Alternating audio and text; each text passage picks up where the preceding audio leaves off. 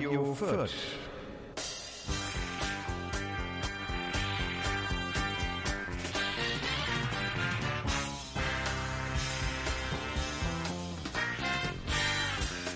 Jo, hallo, hallo, hier ist wieder Radio Fürth. Wir haben die Folge 112. Hoffe ich jetzt mal. Wir haben den 21.05.2019 und äh, wir haben heute hier den äh, Flo Söllner ein wiederholtes Mal sitzen. Und wir reden über das, was er das letzte Mal nicht reden konnte. Äh, ich weiß nicht, ob ihr euch noch erinnert. Also die meisten Zuhörer werden sich noch daran erinnern. Es geht um seine äh, Cannabis-Verhaftungs- äh, und Durchsuchungs- und Gerichtsverhandlungsnummer. Und jetzt kann er darüber reden, denn die Gerichtsverhandlung ist zu Ende und damit ist die, wie heißt es eigentlich? Ähm, ja, das Urteil ist rechtskräftig und es ist kein schwebendes Verfahren mehr. Man darf jetzt drüber reden. Hallo erstmal. Der Flo ist da, okay. Ähm, ja, bis gleich.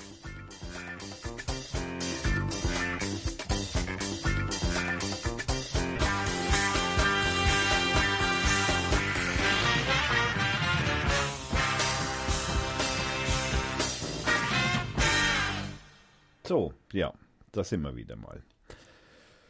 Wir haben den Flo hier sitzen und haben auch heute Flo Musik, weil er macht ja auch Musik, soweit ich mich erinnern kann. Ja, gar nicht so viel gerade. Äh, früher, früher mehr. Das Album ist noch von früher. Das Album ist noch von früher.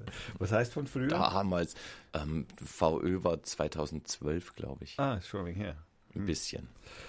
Und naja, was soll man sagen? Wir reden heute natürlich über das Thema Cannabis und da fangen wir mal ein bisschen Roundup an sozusagen. Nein, ich bin für Roundup ready.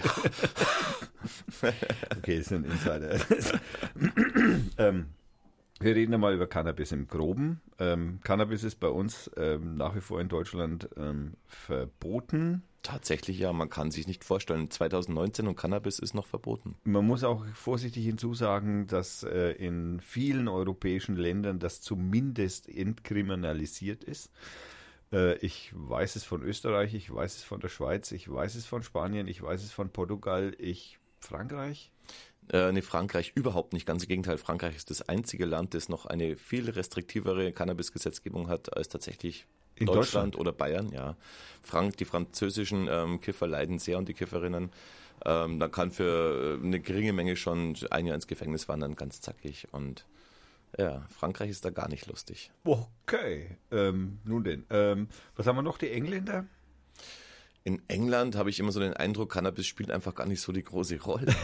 es ist irgendwie so, also man weiß von London, von London, da wird natürlich viel gekifft, ganz klar. Ähm, ich habe mal gelesen, dass London einen Tagesverbrauch von äh, ungefähr einer Tonne hat und das haut auch ungefähr What? hin. Naja, hör mal, wenn da ein paar Millionen Menschen beieinander sind ja. und, und jeder fünfte, sechste kifft ein Gramm am Tag, dann sind mal eine Tonne ist gar nicht so viel. Ja, und ähm, aber ich glaube so äh, Landside-mäßig in England, die trinken mehr ihren irischen Whisky und ähm, da ist es gar nicht so Riesenthema. Aber du hast schon recht, also im, im Rest von Europa ist es ein bunter Flickenteppich der Gesetzgebung. Was im einen Land erlaubt ist, ist im anderen Land verboten. Ähm, da gibt es verschiedene Grenzwerte natürlich auch und äh, ob die Samen da jetzt legal sind oder Kosmetikprodukte. Und es ist auch gerade ganz viel in Bewegung, also richtig viel in Bewegung. Und was überall gerade so legal ist und was nicht legal ist, ist immer noch auszustreiten im Moment tatsächlich. Ja. Ich habe irgendwie vor, wir kommen jetzt natürlich dann zwangsläufig auf das europäische Musterland vor langen Jahren, Niederlande, also Holland. Und ich denke, jeder, der schon mal in seinem Leben mal gekifft hat, hat was davon gehört von Holland.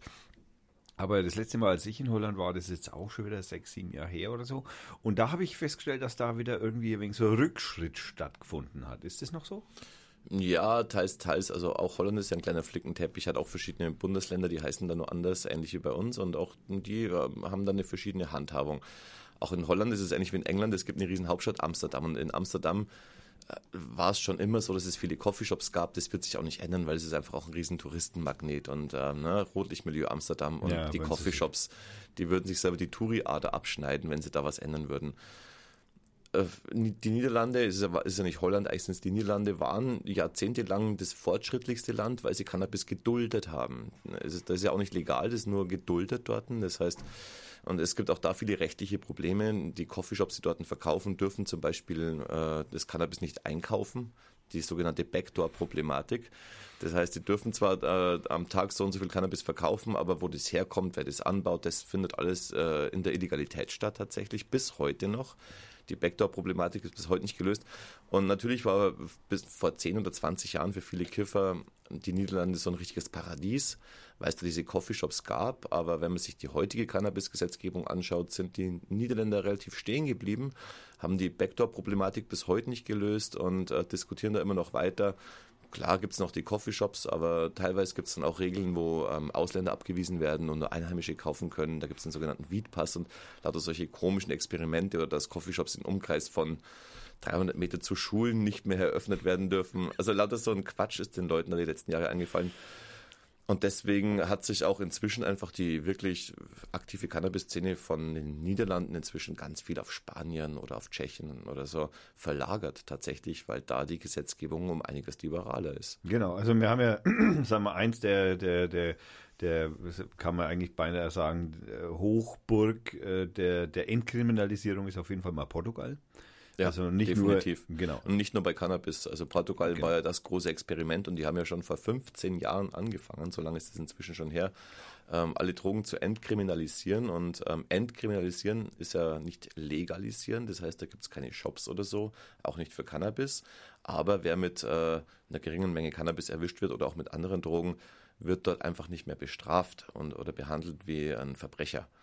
Ja, Im schlimmsten Fall, wenn das zwei, dreimal passiert, muss man da dann zu einem Sozialarbeiter und der guckt dann ein bisschen aufs Leben. Was ist denn los bei dir? Hast du vielleicht ein Drogenproblem? Kann man dir irgendwie helfen?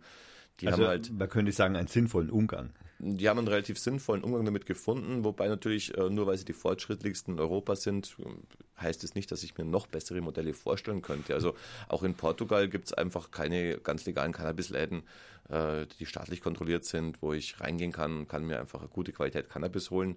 Man wird zwar nicht mehr bestraft, das ist schön, aber ich kann mir durchaus noch einen liberaleren Umgang mit Cannabis vorstellen. Und das sind wir alle gerade noch in den Kinderschuhen. Amerika macht's vor, in Amerika macht's der Kapitalismus vor. Und in Europa sind wir noch am überlegen, welches System für uns denn das Beste wäre. Wir sind noch lange nicht äh, zu dem Schluss gekommen, dass wir das machen wie in Amerika, dass wir sagen, das äh, überlassen wir der freien Wirtschaft. Es gibt ja in Spanien dieses Modell der Cannabis Social Clubs, das sich auch ähm, im Rest von Europa als Idee schon ganz schön durchgesetzt hat die letzten Jahre. Es gibt ganz, ganz viele Vereine, ähm, auch hier in Deutschland, die sich unter der Fahne Cannabis Social Club zusammenfinden. Und äh, die Idee so eines Cannabis Social Clubs ist quasi, dass ähm, erwachsene Mitglieder gemeinsam einen Verein gründen und in diesem Verein für sich zum Eigenverbrauch dieses Cannabis anbauen und dass das quasi gar nicht irgendwie mit Geld zu tun hat oder mit Verdienst zu tun hat, sondern dass das ein kleiner geschlossener Kreislauf ist und ähm, so braucht man keinen Schwarzmarkt mehr. Man kann es auch gerne noch besteuern, vielleicht mit ein, zwei Euro, damit der Staat auch was davon hat. Und in Spanien funktioniert das ganz gut und ich glaube, diese Idee der Cannabis Social Clubs wäre auch für die anderen europäischen Länder, auch für Portugal, äh, schon noch äh, eine Sache, die man oben draufsetzen könnte. Ich habe ähm, ich äh, hab gehört von Ibiza zum Beispiel, dass es da auch sehr, naja, doch durchaus sehr liberal zugeht. Habe ich mal, also hat jemand erzählt. Ist ja eine spanische Insel, von ja. daher eh sowieso. Und es ist ja immer diese große Diskrepanz auch zwischen was ist legal und was wird gelebt. Und wir wissen alle in Großstädten oder in Urlaubsparadiesen, naja. äh, egal wo man ist, mag vielleicht die Gesetzgebung gerade illegal heißen, aber Cannabis ist überall verfügbar. Da brauchen wir mal nichts wegkriegen. Jeder, der sich Cannabis besorgen will, kann es relativ einfach tun, auch äh, wenn man mal feiern gehen möchte oder äh, auch privat.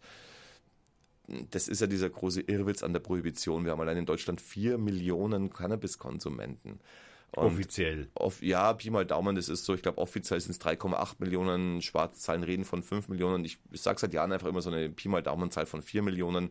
Aber allein wenn ich das durchrechne mit 4 Millionen, die jeden Tag einen Gramm rauchen, dann haben wir auch in Deutschland so einen lockeren Tagesverbrauch von 4 Tonnen Cannabis äh, mindestens. Und das sind einfach Größenordnungen, wo man einfach merkt, das ist nicht irgendeine Randgruppe oder das ist irgendein Phänomen oder irgendeine so kleine dunkle drogensüchtige Gruppe, sondern das ist einfach ein großer Teil der Gesellschaft, der Cannabis gerne genießt. Man und fragt sich immer irgendwie, wegen wo das ganze Zeug herkommt. Naja, ich kann dir da schon Auskunft geben. Also, ja, na gut, ich meine, nein, nein, aber man muss sich das ja auch mal überlegen. Ne? Du sagst jetzt gerade, gehen wir mal von 4 Millionen aus und jeder raucht ein Gramm am Tag, dann ist es am Tag. Ja, jetzt vor, vor zwei Tagen sind vor, also hinter Marokko, zwischen Marokko und Spanien, zwei Schiffe hochgenommen worden mit 12 Tonnen Cannabis. Und solche Schiffsladungen sind überhaupt keine Seltenheit. Und natürlich wird es genau in solchen Mengen, da geht es dann um 20, 50, 100 Tonnen, die über Flughäfen, äh, Schiffshäfen und so weiter transportiert werden.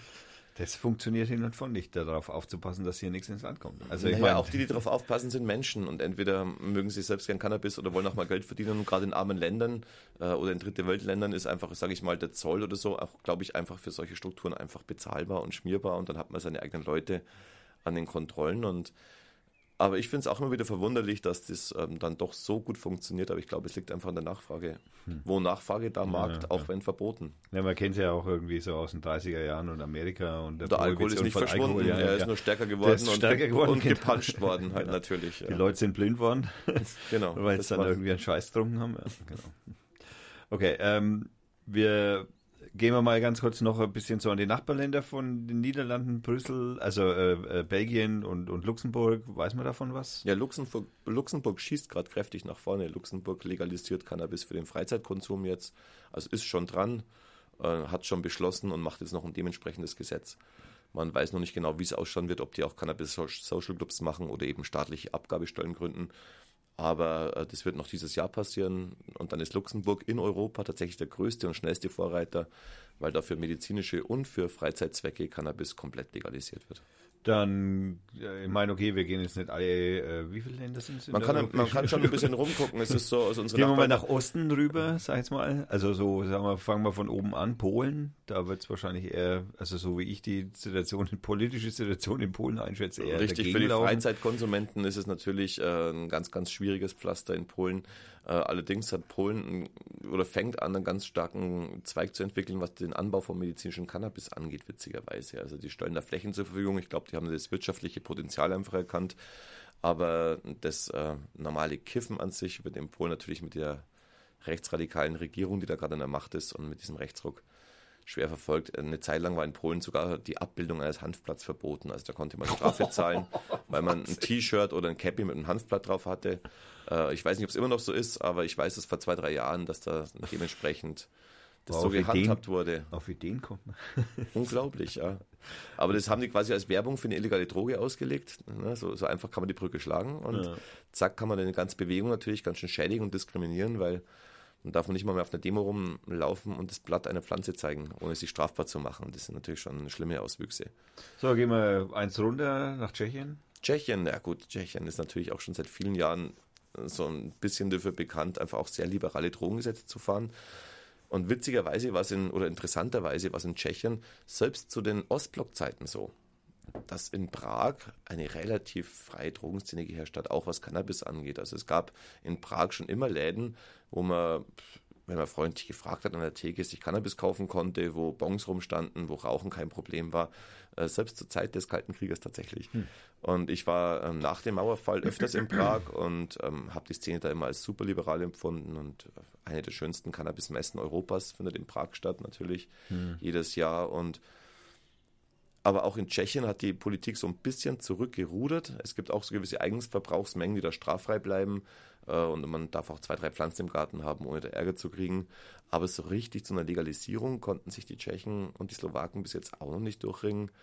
Ähm, was natürlich eher so auch ein bisschen ein schlechtes Licht auf Tschechien wirft, ist, dass ganz viele chemische Drogen aus Tschechien kommen, da produziert werden. Also mein Crystal Mess ist ein Riesenthema. Ich bin kein Substanzfaschist. Ja, ich habe kein Problem mit Leuten, die andere Drogen konsumieren. Aber diese tschechischen Drogenlabore arbeiten halt auch oft mit unsauberen Mitteln und ähm, ja, wissen wir alle, die im tschechischen Grenzbezirk aufgewachsen sind oder dort leben, dass da einfach auch andere Sachen umgehen wie Cannabis. Und ich glaube, da haben sie ein größeres Problem damit in Tschechien als mit Hanf. Mit Hanf gab es einfach auch nie Probleme. Gut, dann würde ich jetzt mal sagen, äh, viel weiter als Slowakei, Ungarn und so. Äh, ich meine, Slowakei Gut, Bratislava, also als Hauptstadt wird wahrscheinlich, da wird man genauso verfahren, schätzungsweise auch mit so halb illegal, legal. Ja, interessant wird wieder der Flickenteppich eigentlich so Deutschland, Österreich, Schweiz. Das ist dann total witzig. Ja, gut, die Österreicher haben im Moment selber irgendwie andere Probleme, würde ich sagen, als Cannabis. Ich glaube, die Österreicher lösen gerade ihre Probleme endlich. Vielleicht ein, bisschen. Wobei ich glaube, so, also bei dem Rechtsruck, der in Europa im Allgemeinen stattfindet, würden die sich genauso. Also, also ich, ich erhoffe mir, dass sich da was ändert und dass sich das auf Europa und vor allem auf die Europawahlen auswirkt, aber ich fahre am kommenden Wochenende, äh, übernächsten Wochenende nach Wien. Wir werden sehen.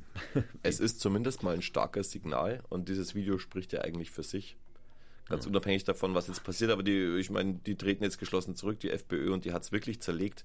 Und ich glaube, das zeigt schon auch, wie solche populistischen Parteien arbeiten, auch bei uns. Und ob jetzt diese Partei FPÖ oder AfD heißt, da ist nicht viel um. Äh, die sind ja auch miteinander verstrickt. Und äh, ich habe schon die Hoffnung, dass sich einiges tut, auch wenn irgendwelche Clowns dann am Tag drauf posten, jetzt erst recht, wo ich mir dachte, das kann jetzt nicht dein Ernst sein. Du hast, du hast das Kokain noch gezogen, glaube ich, das am Tisch lag und es hält bis heute an, mein Freund. An dieser Stelle, ähm, Strache, Strache, nimm weniger Kokain. Echt, jetzt, wenn du aus der Scheiße rauskommen willst, koks weniger. Ja, das, ja, das hilft, koksen hilft kurzfristig, äh, mal zwei, drei Tage, aber das kann man nicht auf Dauer so durchziehen, nee. weil sonst äh, will man bloß irgendwelche russischen Oligarchen Töchter bumsen und irgendwie und die Kronenzeitung kaufen. Mach langsam mit dem Koks, kiff ein bisschen mehr, komm runter. Ja. Aber nee, ich glaube, bei dir ist eh Hopfen und Malz verloren. Ich fürchte auch. Ja. Der, bei dem ist die Schwanzverlängerung eingebaut. Ähm, Aber ich finde es schon geil. Hast du, hast du heute den äh, Post von Jan Böhmermann mitgekriegt auf Twitter? Nee. Jan Böhmermann hat eine kleine Website aufgemacht ähm, und hat, auf der läuft nur ein Countdown bis Mittwoch. Bis kommenden Mittwoch. Ähm, der Name der Website irgendwas mit Europe, aber wenn man Jan Böhmermann und Countdown googelt, kannst du ja vielleicht mal machen. Da läuft ein Countdown bis Mittwoch und in dem Quellcode von dieser Webseite äh, kommt mehrfach das Wort Ibiza vor. Also es war ein bisschen versteckt, man musste sich den Quellcode angucken. Und äh, ich scheiße mir jetzt schon vor Spannung in die Hosen. Wenn der Podcast draußen ist, dann wisst ihr wahrscheinlich alle schon, was es mit dem Countdown auf sich hatte. Strache Böhmermann kündigt nach Strache Video Countdowns Spezial an. okay. Ich bin gespannt. Äh, ja, ich, ich, weiß ja nicht, ob er dahinter steckt. Ich glaube es eher nicht. Ich glaube, es ist eher ein Leak, aber er, dieser Countdown hat mich heute schon wieder zum Zweifeln gebracht. es bleibt spannend. Also auf jeden Fall habe ich mich sehr gefreut, dass es die blöden Nazis in Österreich zerlegt. Und ähm, wenn Böhmi auch noch ein bisschen seine Finger mit dem Spiel hat, dann baue ich ihn hier eigenhändig ein Denkmal in Fürth auf der kleinen Freiheit. ja, da mache ich mit. Diese, okay. diese Woche fällt ja auch der Podcast von Böhmermann und Olli Schulz leider ja, aus, ja. weil Olli ist schwer krank und ja. äh, aber wir springen ja in die Bresche. Yeah. Von daher, Olli und Böhmi, wenn ihr das hört, wir sind für euch da und das nächste Mal, wenn ihr krank seid, meldet euch bei Radio Fürth und alles wird gut. Dann haben wir, was haben wir noch? Wir haben noch Slowenien, okay, ob man jetzt die groß erwähnen muss. Kann ich dir auch wenig drüber sagen, ganz ehrlich. Da, ja. da, da geht es mir schon, also ich, ich setze mich viel mit der Gesetzgebung auseinander in unseren Nachbarländern, aber je östlicher es wird, auch die Ukraine ist mir jetzt gesetzgebungsmäßig nicht so bekannt. Ja, also ich kann nur, ich kann nur sagen, Ljubljana habe ich, also die Hauptstadt von Slowenien habe ich schon mal besucht, die ist wirklich sehr schön. Das ist eine wunderschöne Stadt. Für mich persönlich ist eben wirklich im Moment Spanien mit seinen Cannabis Social Clubs der größte Vorreiter, auch wenn die dort im Endeffekt nur halblegal agieren, aber sie werden einfach überall geduldet. Und das System der Cannabis Social Clubs finde ich einfach für ganz Europa immer noch am schlauesten, weil es eben nicht dieser Raubtierkapitalismus wie in Amerika ist. Das, das, das steht Cannabis einfach nicht. Und es ist nicht gut für so einen Konsumgut wie Cannabis. Mhm. Ähm, ich fände es schön, wenn, wenn die Leute selbst anbauen, wenn sie sich gegenseitig beraten, sich gegenseitig helfen, ähm, das nicht zum Geldmachen benutzt wird. Gern, wie gesagt, Steuer drauf, damit der Staat was davon hat. Aber wir müssen da nicht das große Business draus machen. Leider sieht es so aus, als würde es genauso laufen in Amerika. Also gerade auch im medizinischen Bereich wurden ja die ganzen Anbaulizenzen jetzt an die großen kanadischen Firmen verscherbelt und an die Pharmafirmen. Und da, da schaue ich wirklich mit einem weinenden Auge zu. Ne? Aber was soll man machen? Da ist viel Geld im Spiel, da sind richtig Milliarden im Spiel und das schnappen sich natürlich die Großen. Und da muss man jetzt aufpassen. Ich möchte eigentlich nicht in fünf Jahren mein Cannabis bei einer großen Pharmafirma kaufen, sondern nee, ich, ich, hätte gern drei Pflanzen im Garten. Ja, oder fünf oder zehn. Ja. Also wer, das ist halt, äh, im Grunde ist es genauso mit äh, anfänglicher Diskussion beim Strommarkt, dass dann, als dann die regenerativen Energieerzeugungsmöglichkeiten dann Einzug erhalten, dann hat man sich irgendwie doch ein wenig gefreut, oh, das wird vielleicht dezentraler und vielleicht mit Bürgerbeteiligung und solchen Dingen. Das ist dann auch gekommen, aber dann hat die Bundesregierung irgendwann einmal die Stopptaste gedrückt. Ja, aber wenn ich mir jetzt eine Solaranlage drauf mache, dann bin ich verpflichtet dazu, diesen Strom ins Netz einzuspeisen. Ich, darf, den nicht mal selber verbrauchen. Was ist denn das? Was ist denn das für ein Quatsch? Entschuldige mal. Es ist Neoliberalismus. Das Einzige, was geht, ist regional werden und autark werden. Und wenn man es dann macht, dann wird es einem unmöglich gemacht. Ja, das ist halt, wie gesagt, das ist Neoliberalismus, so läuft es halt. Furchtbar. Ja, es ist sehr schade. Ich wäre froh, wenn äh, die Legalisierung von Cannabis einen anderen Weg gehen würde. Deswegen bin ich eben so auch aktiv für die CSCs. Aber ich befürchte, äh, der Liberalismus, der Neoliberalismus krallt sich einfach. Tja. Ey, ich hoffe mal, alle das ist auch wenig das, was man jetzt vielleicht noch den äh, Menschen, die hier zuhören und äh, selbst äh, Cannabiskonsumenten sind, denen vielleicht äh, irgendwie sagen, werdet aktiv, unterstützt den, die Cannabis Social Clubs, unterstützt den Handverband, unterstützt das, die Grüne Hilfe. Das sowieso. Und, und ich meine, die positive Seite in der ganzen Sache, weil eben so viel Geld im Spiel ist, heißt, es gründen sich auch eben sehr viele Interessensgruppen, die wollen, dass Cannabis legalisiert wird.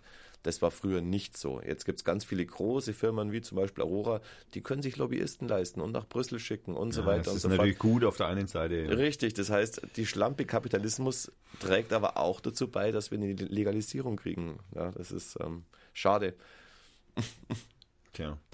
Okay, ähm, was haben wir noch? Wir haben, wir können, eigentlich haben wir in im Vorgespräch nochmal gesagt, wir wollen noch kurz die Prohibition über die, die, die Cannabis Social Clubs, also da reden wir jetzt gerade schon drüber, die Cannabis Social Clubs haben halt auch noch den Vorteil, dass sie natürlich, sag ich mal, wesentlich verantwortungsvoller mit äh, Hanf überhaupt oder mit Gras umgehen oder mit, mit Cannabis umgehen äh, und halt auch ein wenig aufpassen auf die Leute, die es konsumieren innerhalb dieser, äh, ich sage jetzt mal, geschützten Räume, so dass ja, das wird oft als Argument hergenommen, aber ganz ehrlich, ähm, ich bin ja ein Freund des offenen Schildes und wenn ich mir in Spanien anschaue, wie ein Cannabis Social Club funktioniert, da wird jetzt auch keiner den anderen anquatschen und sagen, hey, du kiffst aber ganz schön viel in letzter Zeit und so.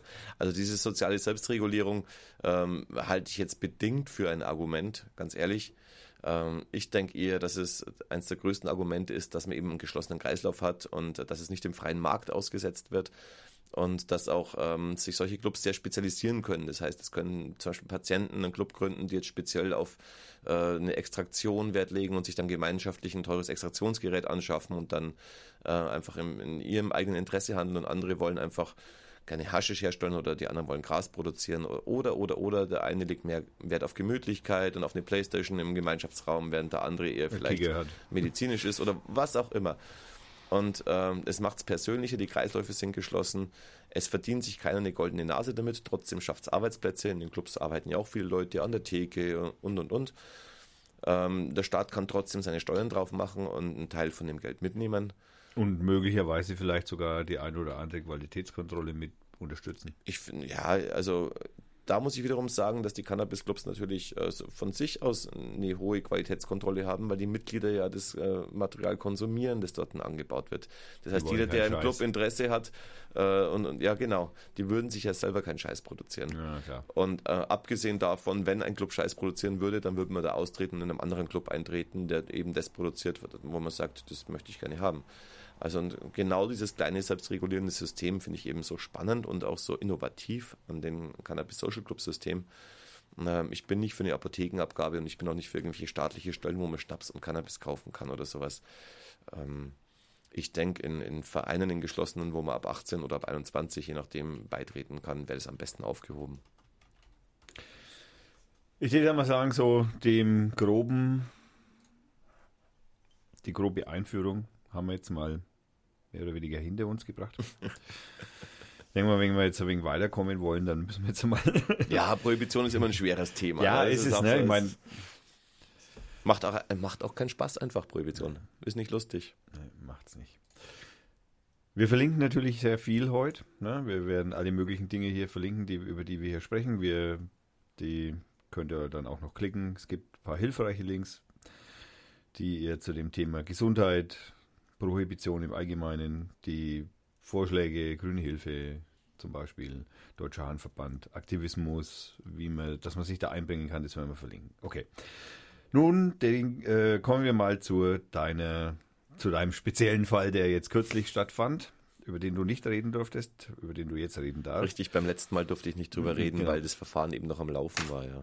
Und dieses Verfahren ist jetzt äh, abgeschlossen und es gab ein Juhu. Urteil, juhu, also in, in dem Fall juhu, ähm, weil es, sagen wir mal, glimpflich im Groben ausgegangen ist. Ähm, jetzt, was ist passiert? Also, wir fangen mal an. Wie kam es denn überhaupt dazu, dass du, irgendwie muss es ja auffällig geworden sein.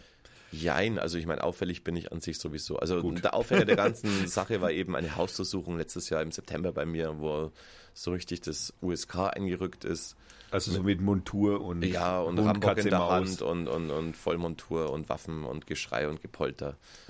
Und äh, eben wegen dem Verdacht auf Cannabisbesitz und Cannabisanbau. Ja, und der Grund dafür war, Äh, äh, Ganz, ganz kurz, da muss Ja, ich äh, Du, du, wie wohnst du? Also wohnst du in einem Einfamilienhaus? Wohnst du in der Wohnung? ich wohne in der WG im vierten Stock oben ähm, und äh, in der WG mit wie vielen Menschen? Ich habe eine Mitbewohnerin und äh, die hat eine Tochter. Und ich wohne da und meine kleine Tochter ist auch ab und zu bei mir. Oh, du hast eine Mitbewohnerin mit einer kleinen Tochter. War die Genau. anwesend, die kleine Tochter? Und die ja, die, war Mitbewohnerin? auch an, die waren beide anwesend bei der Hausdurchsuchung, ja. Äh, das heißt, du hast aber, gut, da kommen wir noch auf die gesetzliche Lage, wie es bei einer Hausdurchsuchung abläuft, aber denen ihre Räume wurden nicht durchsucht. Ähm, mehr oder weniger nicht. Also es wurden Gemeinschaftsräume gesichtet, dann da hatten, konnten wir uns darauf einigen. Okay. Ja. Okay, also gut. Du hast also praktisch ein. Ich habe Besuch vom USK bekommen und äh, wegen Verdacht und, und auf Besitz und Anbau von Cannabis. Ich war sehr überrascht, weil ich ähm, A, Cannabis-Schmerzpatient bin und natürlich Cannabis besitze. Ich habe auch äh, mein Cannabis zu Hause. Und äh, anbauen tue ich nicht zu Hause. Aber Grund für die ganze Hausdurchsuchung, das habe ich erst später erfahren, als ich Akteneinsicht hatte, war tatsächlich, und das klingt jetzt wie aus einem schlechten Film, eine E-Mail von einem äh, deutschen Auswanderer, der in Spanien wohnt. Und der hat auf YouTube ein Video von mir gesehen, wo ich mit Cannabis rumhantiere. In dem Fall war es ein Video, wo ich Cannabis-Butter mache. Und dazu muss man sagen, ich habe wirklich in meinem Leben ganz, ganz viele Videos auf YouTube hochgeladen, wo es um Cannabis geht. Das war früher sogar mein Beruf. Ich war bei Exzessiv TV. Ähm, das war so ein Sender, wo es nur darum ging, die krassesten Sachen mit Hanf zu machen und den neuesten Quatsch. Und also ich habe auch wirklich so derbe Videos hochgestellt, wo wir aus Ananas Bongs bauen und äh, irgendwie riesen Joints und whatever. Aber in dem Fall mache ich ein ich bin nicht mal zu sehen in dem Video, aber es geht um Cannabisbutter machen und das ist irgendjemand anscheinend aufgestoßen und der hat dann eine Online-Anzeige bei der Stuttgarter Polizei gestellt, von Spanien aus. Was heißt, also zunächst mal, was bedeutet Online-Anzeige? Online-Anzeige. Es gibt bei der Polizei anscheinend ähm, so Online-Formulare, wo man so, also ich nenne es inzwischen Denunziationsformulare, da kann man so ganz bequem online eine Anzeige stellen, ohne sich da irgendwie outen zu müssen. Und ähm, der hat eine E-Mail geschrieben, die E-Mail ist auch in meine Akte, in der so sinngemäß drin steht, ja, ich habe hier dieses Video von dem Herrn Florian Söllner entdeckt und der macht ja damit Cannabis rum und äh, ich, mich würde es nicht wundern, wenn dieser Herr äh, seine Drogen zu Hause anbaut. Also irgendwie so ganz cool, irgend so ein Cannabis-Hasser war das anscheinend, der da auf YouTube über mein Video gestolpert. Und der schreibt eine E-Mail an die Polizei und die Stuttgarter Polizei hat dann diese E-Mail an ähm, die Staatsanwaltschaft Nürnberg-Fürth weitergeleitet die daraufhin so ein bisschen rumrecherchiert hat, hat sich ein paar Videos von mir angeguckt und haben dann festgestellt, dass ich äh, zu Hause mit Cannabis rumhantiere. Und daraufhin habe ich diese Hausdurchsuchung gehabt tatsächlich. Und also der Grund ist mir bis heute noch wirklich, äh, das macht mir Angst, dass es reicht, dass irgendjemand eine E-Mail schreibt und äh, 1000 Kilometer weiter in Deutschland stürmt daraufhin ein USK eine Wohnung und durchsucht die nach Cannabis. und ja, Also okay, ich habe jetzt das natürlich sofort mal verifizieren müssen. Es ist tatsächlich so, man kann also offiziell eine Online-Anzeige ähm, Ja, ist kein Quatsch, das haben die Man eingerichtet. kann also, ja, ja, und zwar bundesweit und da kann man dann auch noch auswählen, welches, um welches Bundesland es geht, mit schöner Karte dazu. Da man kann sich natürlich kann. die Exekutive schön ihre Fälle rauspicken, auf die sie sich stützen möchte. Also, das- ich würde mal gerne mal so Online-Anzeige gegen die Deutsche Bank machen, so nebenbei. Also okay, also das ist mal was anderes. Ich, ich habe auch letztens so ein Video gesehen von einem österreichischen Politiker, den könnte man eigentlich online mal anzeigen. Ja, genau, der hat Koks Der- auf dem Tisch liegen gehabt, Eben, der, der hat doch. Drogen auf dem Tisch liegen Genau, gehabt. so Mich aus. würde es nicht wundern, wenn dieser Herr seine Drogen selbst anbaut. Hat bestimmt die russische Oli- Oligarchentochter mitgebracht. Okay, ähm, der hat also ein Video gesehen, daraufhin hat er eine Online-Anzeige in Stuttgart, die das Tatsächlich. in. Baden-Württemberg, die das dann weitergeleitet haben Ja. an die bayerische und dann an die Förderpolizei. Und, und daraufhin die, kommt ein Spezialkommando zu Hause bei einem rein. Ja. Was heißt dann Spezialkommando? Wie viel U sind es? USK, das sind so sechs, sieben Leute waren das, äh, in voller Kampfmontur mit einem Rambock vor der Tür und bewaffnet. Also wir reden von Helm und Panzer, ja, ja. Schutz, also schutzsichere also Weste. Die, die, die haben geklingelt und die waren quasi bereit, die Tür aufzubrechen. Hätte ich nicht innerhalb von zehn Sekunden oder was aufgemacht, aber ich bin ja einfach zur Tür. Ich hatte noch gerade einen Joint in der Hand und mache die Tür auf und auf einmal fliege ich gegen die Wand nach hinten und es, es, tönt Polizei, Polizei und dann stürmen die erstmal so in alle Richtungen und schreien, ist noch jemand in der Wohnung und ich hatte auch gerade noch zwei Gäste zu Gast und ja, da ist man natürlich erstmal total baff und schockiert, weil mit sowas rechnet man nicht. Um wie viel Uhr war das? Ganz humane Zeit, nachmittags um drei, vier. Weil es gibt nämlich, das muss ich jetzt vielleicht noch einwerfen, das weiß ich, es gibt so einen Rahmen, in dem Zeitrahmen die Polizei Hausdurchsuchungen durchführen darf und nicht. Ja, aber das ist auch so ein bisschen mehr, weil natürlich sobald irgendwie Gefahr im Verzug ist und mit diesem Argument kommen sie ja immer, äh, zählt auch nicht irgendwie die Nachtruhe. Also das ist, wenn, Na, wenn die meinen, sie müssten nachts um drei kommen, dann besuchen sie sich auch nachts um drei, da kann sich drauf verlassen. Ja, ja, klar, ich, das, äh, okay. aber sie kamen nachmittags, nicht, nicht mal morgens, also ähm, ja, haben dann eben meine Wohnung gestürmt und kurzzeitig mal bei Besucher in Handschellen auch gelegt. Also wir reden hier wirklich über gestürmt, also so, so richtig martialisch. Ja, in Handschellen gelegt werden, finde ich schon sehr martialisch. Nein, nein, über, ja, auf jeden Fall. das steht vollkommen außer Frage. Ja, Aber ja. ich meine so, äh, weil du sagst, du bist nach hinten geflogen, das heißt, die haben die richtig. Tür dann aufgestoßen. Ja, so richtig aufgestoßen. Um. Ich bin sofort gegen die Tür gedrückt worden, auch und festgehalten worden und dann gleich so aggressiv befragt worden.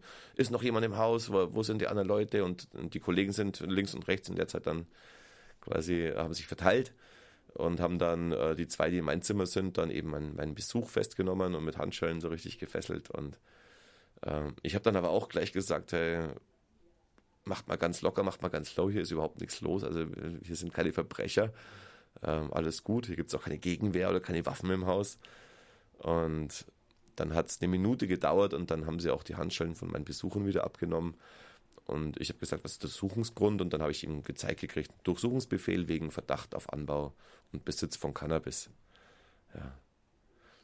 Ich, okay, also ich meine, emotional das jetzt in irgendwie zu transportieren, wird wahrscheinlich äh, extrem schwierig werden. Also ja, ich, ich habe so eine Situation schon öfters durchlebt und trotzdem ist man in dem Moment absolut durch natürlich. Der Puls ist auf 180 und man kann gar nicht klar denken und man versucht sich dann ganz schnell zu sammeln.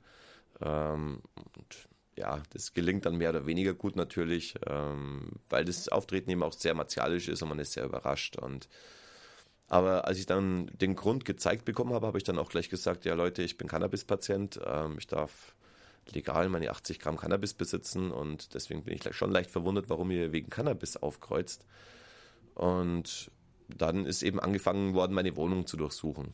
Und das hat insgesamt eineinhalb Stunden gedauert, diese Wohnungsdurchsuchung. Und ja, dabei wurden einige Sachen beschlagnahmt, unter, auch, unter anderem auch äh, ein bisschen Cannabis, das ich leider zu viel hatte. Ich darf also quasi 80 Gramm Cannabis besitzen und bei mir zu Hause lagen 80 Gramm nochmal mehr zu Hause rum und das wurde dann beschlagnahmt und noch ein bisschen Kleingramm. Ähm, also auch eine Ecstasy-Tablette ist äh, gefunden worden und so, so ein kleiner Rest Psilocybin-Pilze und ja, und nach eineinhalb Stunden sind die Herren und Damen dann wieder abgezogen und ähm, ein paar Wochen später bin ich dann angeklagt worden, habe ich eine Anzeige gekriegt quasi wegen dem Besitz von Betäubungsmitteln. Okay. Ähm, an der Stelle möchte ich gleich nochmal hinzufügen, es gab ähm, äh, für Menschen, denen möglicherweise eine, äh, die in irgendeiner Form äh, Angst haben müssen davor, dass eine Durchsuchung eventuell anstehen könnte oder die sich das für das Thema allgemein interessieren, auf dem äh, Chaos Communication Kongress auf dem 23C3 äh, hat Udo Vetter, ist äh, Rechtsanwalt, der hat ähm, ein YouTube-Video äh, hochgeladen, auf dem, äh, in dem sehr gut und sehr ausführlich beschrieben ist, wie man sich bei Hausdurchsuchungen verhalten kann. Also äh, da, da, werden gut die Rechte aufgeklärt, da wird aufgeklärt, was du sagen sollst und was du nicht sagen sollst und das kann man sich auf jeden Fall mal anschauen. Es Sowas sollte man sich auf jeden Fall mal anschauen, weil so eine Hausdurchsuchung oder auch endlich bei einer Verkehrskontrolle, man sollte seine Rechte kennen und man kann ganz, ganz viel kaputt machen, wenn man das nicht weiß. Und ähm, die Exekutive, die Polizisten, die sind drauf getrimmt in so einer Situation, die wissen, dass du überrumpelt bist, die wissen, dass du, dass in deinem Kopf gerade richtig abgeht, die sind drauf trainiert und drauf getrimmt, dir in dem Moment Informationen zu entlocken, die dir harmlos en, äh, erscheinen, Ja. Die aber im Nachhinein ein Riesengewicht bei einer Gerichtsverhandlung haben können. Und äh, was natürlich immer das ganz große A und O ist, äh, einfach die Fresse halten. Keine Angaben machen, außer die Personalien. Selbst wenn irgendwas gefunden wird, ähm, sagen sie dann, ja, aber sie können doch wenigstens zugeben, dass das ihres ist. Wir haben sie bei ihnen gefunden. Nein, gar nichts. Also es wird überhaupt nichts gesagt und es wird vor allem in so einer Situation nichts unterschrieben. Ja, ganz wichtig. Es wird auch nicht unterschrieben, dass man nichts gesagt hat. Ja. Ähm, die Polizei fängt dann gerne mit so Geschichten an wie, ja, aber wenn sie das jetzt unterschreiben, dass sie die Aussage verweigern und irgendwas, dann äh, wirkt es schon mal entlastend für später und dann machen die einem Hoffnung, dass man da irgendwie Vergünstigungen kriegen könnte. Was nicht so ist. Ganz ehrlich, das ist alles gelogen. Das sind einfach antrainierte psychologische Tricks, die die Polizisten anwenden, um einen in so einem Moment äh, der Überrumpelung Informationen zu locken, äh, zu entlocken. Und Und auch dazu muss man noch sagen, äh, sie in der Regel, soweit ich das jetzt zum Beispiel von anderen Durchsuchungen gehört habe, und es, ich habe als Mensch, der sich da ein bisschen interessiert dafür, der hat, ich habe das, äh, die Zwiebelfreunde sind letztes Jahr, Mitte letzten Jahres, ist in, in, in Baden-Württemberg, in Stuttgart, äh, so, so, hm, die so Ableger, kann man sagen, vom Chaos Computer Club und die hatten eben aufgrund von angeblicher Verschleierung von irgendwelchen merkwürdigen Datenströmen, haben die eine massive Durchsuchung gehabt auch. Und da ist es auch so, dass man sehr die, die normalerweise ist es ja so, wenn die einen Durchsuchungsbefehl haben, heißt es aber trotz alledem nicht, dass die alles durchsuchen dürfen. Das muss man auch immer sagen. Äh, äh, Seid ordentlich, stimmt nicht zu jedem zu. Also sagt nicht einfach so, ja, äh, Sie haben einen Durchsuchungsbefehl, wir durchsuchen es halt einfach. Nein, so einfach ist es nicht. Also man muss da schon aufpassen. Das, Absolut, gerade wenn man in WGs wohnt oder Firmenräume oder so weiter. Also ich kenne einige Fälle, wo in zum Beispiel in Räumen, in WGs, in einem Wohnzimmer äh, Cannabis gefunden wurde. Und da hatten mehrere Leute Zugang. Und weil keiner irgendwas gesagt hatte und auch nicht gesagt hat, das ist meins oder das ist von da und da ist, hatten, alle haben gar nichts gesagt, war das im Nachhinein einfach nicht zuortbar. Und dann konnte auch keiner deswegen verurteilt werden. Hätte jetzt einer gesagt, äh, blöd, ja, das ist meins, aber oder irgendwas, ähm, zack, wäre es zuortbar gewesen und jemand wäre dafür verurteilt geworden. Ähm, es ist natürlich immer eine Extremsituation und also meistens ist es so, dass man in so einer Situation auch Fehler macht. Auch, auch mir ist das schon öfters passiert, ja, weil man einfach so nervös ist und der Puls so hoch geht, ähm, dass man nicht mehr richtig klar denken kann und ja, die lassen auch einem auch keine Zeit, dass man sich mal sagt, ich setze mich jetzt zehn Minuten hin und warten Sie mal kurz bitte, bis Sie reinkommen, sondern wie gesagt, die stürmen schon die Wohnung und da weiß man noch gar nicht, was passiert. Mhm. Insofern ist es natürlich immer verständlich, wenn man mal irgendwie dummerweise äh, dann kurz sagt, irgendwie, ja, das war meins oder so, kann passieren, aber es sollte natürlich nicht sein. Aber keiner kann sich auf so eine Situation auch wirklich vorbereiten. Also, weil keiner von uns ist dran gewöhnt, dass bewaffnete Leute in die Wohnung reinstürmen. Nee. Zum Glück. ja, Obwohl es mir schon öfters passiert ist, habe ich immer noch keinen Gewöhnungseffekt daran und ich will ihn auch nicht kriegen. Also ich bin jetzt auch schon durchaus ein paar Jahre politischer Aktivist und ich muss auch gestehen, ich bin sehr froh darüber, dass ich da bisher befreit bin von solchen Dingen. Ich mache jetzt auch, sagen wir, ich bin mehr im Hintergrund tätig, das ist vielleicht ganz gut für mich, aber trotz alledem muss man sich dann schon vorbereiten, im Groben. Also man, äh, gerade wenn man zum Beispiel wie in meinem Fall Podcasts macht, die halt, sagen wir, naja, das Aktivistentum ein wenig unterstützen, sollte man darauf achten, dass zum Beispiel sämtliche Daten, die man hat, irgendwie doppelt gesichert sind. Und zwar so doppelt gesichert, dass die Festplatte, die auf der du das gesichert hast, nicht bei dir zu Hause steht, sondern dass du die irgendwo hin tust, wo eben niemand Zugriff hat, dass du weiter deinen deinen Tätigkeiten nachgehen kannst. Ja, leider, aber ich meine, entschuldige mal, wo leben wir, dass es so sein muss? Ich will nicht in einem Land leben, wo ich meine Informationen so sichern muss, aber es ist natürlich Fakt. Also auch bei meiner Hausdurchsuchung ist mein Telefon beschlagnahmt worden. Das lag zwei Monate bei der Staatsanwaltschaft und ist auf, auf alles geprüft worden, auf meine Ja. Kontakte, auf meine Nachrichten, auf die Fotos, die ich gemacht habe. Ja, klar. Ähm, und was, welcher äh, Wurm da jetzt drauf ist auf meinem Telefon, will ich gar nicht wissen. Also Ja, ja, ich, ich genau. sehe mein Telefon mal eben als verbrannt an, weil die hatten das eben acht Wochen in der Klaue. Ich würde auch vorsichtig dazu sagen, äh, da sollte man sich dann um ein neues Telefon bemühen. Zum Beispiel, ja. Also- aber es ist schon, also ich finde das schon aber auch ein Zustand, wo ich sage, Weil die Polizei dürfte es nennen nach dem neuen äh, PAG im Übrigen. absolut, so. das ist Also, genau das Ding. Das sind ja Die keine Märchen mehr oder kein Verfolgungswahn, sondern das ist einfach ganz normal, die, dürfen das die, machen. Die spielen dir den Staatstrojaner drauf und, und fertig ist. bis fertig ist. Und ta- jeden Tastatur, jede Seite, jeden Tastaturanschlag wird da protokolliert und jeder Kontakt wird beobachtet. Und Das ist auch immer wegen so gefährlich, ne? wenn man also sagen wir mal wirkliche kritische Kontakte ist auch als Journalist so, das weißt du selbst auch, ist auch als Journalist so, dass man also immer sehr gut aufpassen oder als, naja, ich bin ich würde mich jetzt nicht als Journalist bezeichnen, aber als jemand, der in dem Genre in irgendeiner Form tätig ist, der muss immer auch aufpassen, wenn er irgendwelche Informationen kriegt, dass diese Informationen auch in, sagen wir mal, bestenfalls auf einem Papier stehen und in keinem elektronischen Gerät gespeichert sind. Ja. Oder soweit es möglich ist, wenn dann, äh, was weiß ich, mit verschlüsselter E-Mail, da jemanden sitzen haben, der sich mit E-Mail-Verschlüsselung auch Aber auskennt. das hat ja schon diesen DDR-Touch irgendwie. Das also ist- ich fühle mich ja. da immer unwohler Ich- und ähm, ja. gerade eben auch als Journalist, äh, man, man kann nicht mehr alles sagen, man darf nicht mehr alles sagen und wenn man es sagt, dann braucht man schnell das Pferd oder muss den Motor laufen lassen vor der Haustür. Und gute Anwälte. Und gute Anwälte, aber ich habe einen sehr guten Anwalt. Ja, also Zum ähm, Glück, sehr guten Anwalt. Das ist auch äh, im Übrigen auch im, im Zuge von, von Menschen, die in, in einer gewissen Art und Weise aktiv sind, egal ob jetzt das jetzt in der Legalisierung oder Inkriminalisierung für Cannabis ist oder in einem politischen Aktivismus sich stattfindet. Man, ne, man kennt so, wie zum Beispiel Rote Hilfe ist ein Teil von einem Aktivismus, die immer wieder Repressionen erleben müssen. Äh, da muss man einfach äh, vorbereitet sein. Es klingt blöd und es klingt einfach auch echt doof, aber sucht euch vorher einen Anwalt, bevor irgendwas passiert ist. Weil danach oder in dem Moment, wenn dann die Hausdurchsuchung ist und du dich dann um alles auf einmal kümmern musst, dann bist das, das ist dann noch einmal eine Extrembelastung, die man einfach keinem wünschen kann. Absolut, ja. Okay, Und vor allem Rechtsschutzversicherung. Macht Ja, ja. recht. Das kostet gar nicht viel. das, das kostet 30 Euro im Jahr oder so. Wenn, Eben, oder, aber holt euch irgendwo eine Rechtsschutzversicherung. Ja, ganz wichtig. Das ist, ist übrigens so wie Haftpflicht. Das würde ich in, in einem Land. Ich bin in, sonst überhaupt nicht der Versicherungstyp. Null, wirklich. Ich bin gegen gar nichts versichert. So. Aber ich habe eine Rechtsschutzversicherung. ja, es gibt zwei, ich würde auch sagen, es gibt zwei wichtige Versicherungen. Das ist Haftpflichtversicherung und Rechtsschutzversicherung. Alle anderen Versicherungen können da, Kann man machen, wenn man kann möchte. wenn, man, wenn man zu viel Geld hat, dann kann man das machen, dann ist das kein Problem. Aber die zwei Versicherungstypen würde ich auch echt äh, wärmstens empfehlen.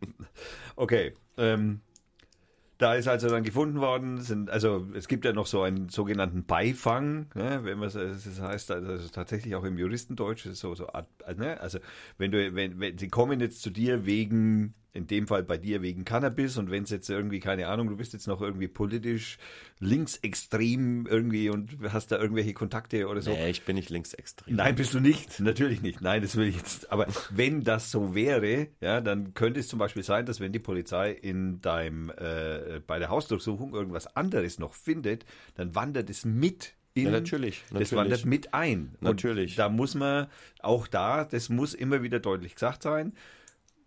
Seid euch dessen einfach im Klaren drüber, dass das nicht so easy und so einfach ist. Also auch der Beifang wird mit in, in Anschuldigungen und in Gerichtsverhandlungen mit verhandelt. Ja, und bei mir gab es ja auch ein bisschen Beifang. Wie gesagt, ich hatte ja dann 80 oder 90 Gramm Cannabis zu viel zu Hause, das ich nicht hätte haben dürfen.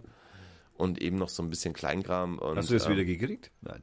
Nein, ich durfte es ja nicht haben. Ich muss mich mit, mit der Vernichtung einverstanden erklären, leider. Das, das war ja auch so eine kuriose Situation. Ne? Da stürmt irgendwie so ein Spezialkommando deine Wohnung. 80 Gramm Cannabis lassen sie da und 80 Gramm Cannabis nehmen sie mit. Entschuldigung, ich will nicht lachen. Ja, ist, es wird noch kurioser. Die, der Einsatz hat ja eineinhalb Stunden gedauert und ich habe dann auch irgendwann Schmerzen gekriegt einfach und ich war ja auch irgendwie sehr aufgewühlt und musste dann auch meine Medizin nehmen. Und dann war es einfach so, dass ich halt quasi Joint rauchend in meiner Küche saß, während halt sechs oder sieben Leute meine Wohnung nach Cannabis durchsuchen. Das war dann das ist surreal, so dämlich, ja. Und die hatten dann noch Angst, dass sie bekifft werden und dann musste ich das Fenster aufmachen und so. Hab mich dann ans Fenster gesetzt und da meinen Joint geraucht und also ja, Also ich meine, ich ich, Ich glaube, ich glaub, die Polizisten kamen sich auch so ein bisschen dämlich vor. Also mir das eine Cannabis zu lassen, das andere mitzunehmen. Und die sind ja eigentlich dafür zuständig, so Verbrecher, also so richtige Drogenhöhlen oder was weiß ich, oder so, Ja, so sind sie wahrscheinlich auch. Motorradgangs oder so ausgebildete. mit, mit der Vorstellung sind sie wahrscheinlich auch da einmarschiert. Also muss Ja, man, also wahrscheinlich ansonsten, dachten die- ansonsten kann ich mir eigentlich so einen USK-Einsatz mit Rambock und so gar nicht vorstellen, ehrlich Ich gesagt. kann mir das aber, ne, ich meine, der Vorwurf war echt Cannabisbesitz und Anbau. Da kann ich mir eh überhaupt keinen USK-Einsatz vorstellen. Also entschuldige jetzt mal.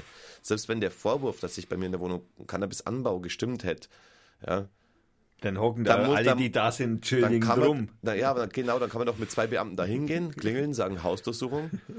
aber doch nicht mit, mit Rambock und mit Bewaffnung und mit, mit, also mit einer Martialität und die, die Leute in Handschellen legen, ähm, als wäre da jetzt irgendwie wirklich die Hells Angels am Treffen. Das aber war, davon das, sind die wahrscheinlich offensichtlich ausgegangen. Aber warum, wenn es nur um Cannabis ging? Ich kann es nicht nachempfinden. Es ging ja schon von vornherein nur um Cannabis und die haben ja meine Facebook-Seite gecheckt, das weiß ich aus der Akte, meine Videos, wo man halt sieht, wie ich in so einer äh, Wohnung rumsitze und mir einen Joint baue und da vielleicht eine Hanfpflanze im Hintergrund ist. Das waren ja so die Gründe, warum sie dann die Wohnung gestürmt haben. Und da muss ich echt sagen, das kann ich nicht verstehen. Da, da wird mit Kanonen auf Spatzen geschossen. Ja, es soll auch abschreckend sein, schätzungsweise. Ne? Also. Ich weiß nicht. Aber in Fürth, ich meine, in, in Fürth. Ja gut, das USK kommt aus. Hier macht doch keiner was. Nein, ja. aber das, das USK kommt ja aus. Die aus, waren aus Nürnberg natürlich. Das waren wieder Nürnberger. Ja, ja die Nürnberger. Das Nürnberger USK wieder. Okay, wir, nein, nein, wir machen euch nicht, wir machen uns nicht lustig über euch. Ihr macht einen Job und das, ihr habt da wahrscheinlich irgendwo einen Zettel stehen, da gibt es dann Workthrough, da heißt es dann, alles klar, bei Cannabis, ange, bei angeblichem Cannabisanbau heißt es dann sieben Mann, USK, Vollmontur und Rambock. Das steht da so in irgendeiner Anweisung drin und macht man das. Ob das jetzt sinnvoll ist oder nicht, das steht da halt so auf dem ja, Zettel. Ja, die, die, waren ja selber irritiert, dass sie in einen Cannabis-Patienten reinlaufen. Ja. Als ich denen mein Rezept gezeigt habe, da standen die auch so ein bisschen wie ein begossener Pudel bei mir im Zimmer und dachten sich so, glaube ich, was machen. Dann haben sie Rücksprache noch telefonisch mit dem Staatsanwalt gehalten, ja, der, der, der Mann hier hat ein Cannabis-Rezept, was macht man jetzt und so. Also das war wirklich also, so als wenn wir das nicht vorher mal ermitteln hätten können. Ich meine, naja, sowas, das kann man bei der Krankenkasse nachfragen. Ja, die Auskunft würden sie nicht kriegen und das ist ja auch gut so. Das ist so, meine Krankenakte, klar, das ist Schweigepflicht. Mein Arzt hat Schweigepflicht ja, und die Krankenkasse. Ja, ja, also aber ich meine, sie haben meinen ganzen Facebook-Kanal durchforstet und das eins der Videos war auch ein Grund zu kommen auf diesen Facebook-Kanal.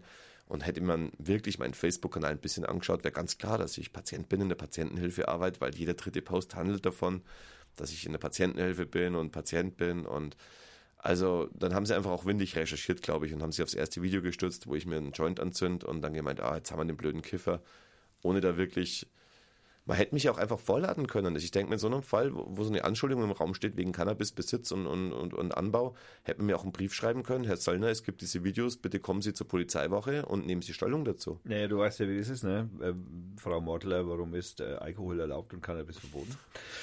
Weil es eine illegale ist. Droge ist. genau. Also wir, oder, oder auch die, die Information von der Frau Modler, dass also als Thilo Jung sie gefragt hat, so äh, das Beispiel Portugal und sie Meinen Sie Fußball? Was? Ja. Mein, Lieb mein Lieblingssatz von ihr. Meinen, meinen Sie Fußball? Da, da steht, ich meine, das sind Base, also für einen Menschen, der also eigentlich in so einem Ressort ja. hauptberuflich arbeitet, ist das, eine, ist, das eine, ist das eine Grundvoraussetzung. Aber, aber die Marlene Mortler ist ein Symptom und nicht die Krankheit. Ja, ja, natürlich. Ja. Die ist nur ein Pressesprecher von der CSU. Natürlich. Muss, ja, es ist, es, jetzt darf sie, jetzt darf sie vielleicht, ich hoffe es ja nicht, jetzt darf sie ja nach äh, Europa. Ah ja, da kann ich noch so einen kleinen Wink am, äh, so am Rande. Wir hatten am, äh, die Partei Fürth hatte am Rande in, äh, am Samstag, äh, 18.05. einen Stand in der Fußgängerzone Breitsteigstraße. Und ähm, da waren alle Parteien da, die FDP, die SPD, die CD, CSU, die, äh, die AfD habe ich nicht gesehen, vielleicht hatten sie keinen Stand. ähm, die, also es waren irgendwie die Volt, also irgendwie waren alle irgendwie, sagen wir mal, die ein bisschen so wegen arbeiten wollen, die waren da und haben halt ihre Stände gehabt und ähm, ich habe gehört, gemunkelt gehört, dass angeblich die Frau Mortler auch in Fürth gewesen wäre am 18. Aber ich weiß es nicht. Also ich habe sie nicht gesehen und ich und ähm, Interessanterweise fand ich den Aufkleber auf einem äh, Plakat an dem CSU-Stand recht interessant, auf dem, äh, neben dem Gesicht von der Frau Mottler, auf dem Fakt CSU-Aufkleber drauf war. Also den fand ich am Stand von der CSU. Wahrscheinlich haben sie auch deswegen so schnell wieder zusammengepackt, also man weiß es nicht. Nein, und ich möchte hier noch mal betonen, das hat nichts mit der Partei Fürth zu tun. Wir haben nur solche Aufkleber, aber wir haben niemanden gesagt, er soll das da hinkleben. Das ist natürlich totaler Quatsch. Und wir waren gebunden, wir waren es nicht. So. Ähm, das schneide ich lieber raus. Ähm, so, was hältst du davon, wenn wir jetzt, bevor wir jetzt zur Gerichtsverhandlung übergehen, ja. Äh, Musik laufen lassen? Gerne, was hört man an? Und das ist die, das ist die Frage, die ich eigentlich dir stellen möchte, weil du hast auf Soundcloud ein paar, äh, verlinken wir natürlich, äh, du hast auf Soundcloud ein paar ähm, Liedl und ein paar, ein, ein Märchen Das Fahrrad und der Fisch. Ja, das ist so ein, so ein sehr krankes, psychedelisches äh, Hörspielmärchen. 13 Minuten. Mhm. Ja, genau. Oder fast 14 Minuten. Dann haben wir äh, aus deinem, nennt man das dann EP, Rauschzeichen? Rauschzeichen, ja, das so hieß die, ist mein Liedermacher-Duo zusammen mit Robert Rausch. Und da waren wir zu zweit und das Album damals hieß Alles muss raus. Und da haben wir, da gibt es auf äh, Soundcloud eben, äh, also entweder ich finde nur drei Lieder oder ich bin zu blöd. Ich glaube, du bist zu blöd, weil ich glaube, das ganze Album ist drauf. Aber das können wir, äh, auf meiner Homepage ist es verlinkt auf jeden Fall. Da gibt es so einen Link zu Soundcloud und dann findet man das ganze Album. Das machen wir doch mal. Also um das einmal abzukürzen, deine Homepage ist Ähm, flohsöllner.de mit OE und H natürlich. Also der Flo mit H, ja klar, logisch. Flohsöllner.de. So. Ja, das Album, wie gesagt, das ist schon ein paar Jahre alt und das habe ich damals Muss- zusammen mit Robert Rausch aufgenommen. Und der Musik? Ähm, ja, ich glaube schon, unter Musik. Da Heißt müssen dann nur noch rein. Album ausverkauft und hier der Link zu Soundcloud. Jo, da haben wir auf jeden Fall mal Rauschzeichen. Das sind auch nur drei Lieder. Vier. Tatsächlich. Ja. Dann lade ich die anderen auch mal hoch. Also okay, wir haben hier Fakten, Fakten, Fakten. Äh, Freizeit, Revoluzer und Sozialphobie und alles muss raus. Alles, alles muss raus, ist das Album. Alles muss raus, ist das. Ach, das ist dann am Ende das Ganze. Ah, zehn Tracks steht hier. Ja, here we go. Da klicken wir da mal drauf. Klick mal drauf, das sind zehn Lieder und ähm, Ah. lass so. uns doch mal Deine Angst hören. Das ist ein Song, den habe ich schon ewig nicht mehr gespielt. Deine Angst. Mag ich eigentlich sehr gerne. Okay, wir hören jetzt von Flo Söllner Deine Angst und das hört sich folgendermaßen an. Viel Spaß. Guten Abend, lieber Freund, endlich sind wir wieder hier. Ich bin ganz nah an deiner Seite und ganz tief drin in dir. Ich bin dein Freund, ich bin dein Helfer, bin dein Antrieb, deine Kraft. Ohne mich hättest du es niemals zu diesem Punkt geschafft. Ich bin Sicherheit und Glaube, ich bin deine Religion, ich bin das Streben nach Beständigkeit, bin Gottes falsches Sohn, bin die Garantie nach Ruhe und ich bin dein Wunsch nach Macht. Ich begleite dich den ganzen Tag, schlaf bei dir in der Nacht. Ich bin das, was du noch nie warst, ich kann das, was du nicht kannst. Guten Abend, lieber Freund. Ich bin deine Angst. Ich bin deine Angst. Ja, ich bin deine Angst. Ich bin deine Angst. Ohne mich würde die Politik heute nicht mehr funktionieren, denn die Menschen würden einfach gegen Unrecht rebellieren. Ohne mich gäb's keine Waffen, keine Banken, keinen Krieg. Und ohne Krieg gäb's, wie wir wissen, schließlich keinen Sieg. Ohne mich gäb's keine Grenzen, keine Staaten, keinen Hass. Ohne mich gäb's keine Sicherheit und keine Kameras. Wer von euch kann sich sein Leben denn schon ohne mich vorstellen? Inzwischen könnt ihr mich sogar in die Regierung wählen. Für manche heiße ich Terror und für manche auch Islam. Für manche heiße ich Polizei und Verfolgungswahn. Für ihn bin ich sein Nachbar und für dich bin ich dein Chef.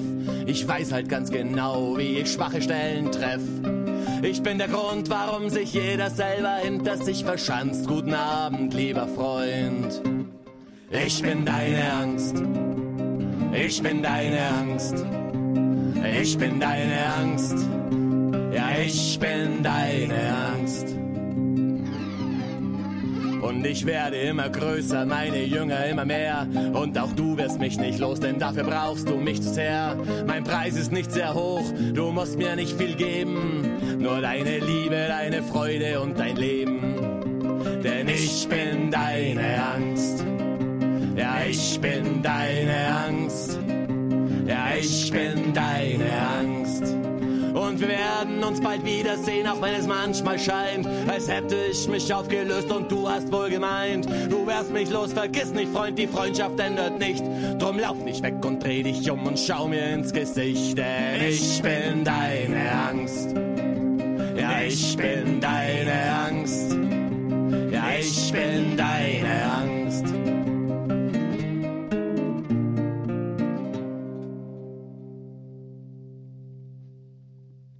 Pause-Taste muss raus, denn das Lied ist zu Ende. So, ähm, wo waren wir stehen geblieben? Wir wollten zur Gerichtsverhandlung übergehen. Oh ja, ich liebe ja die Gerichtsverhandlungen. Ist ja nicht meine erste. Ich hatte schon einige.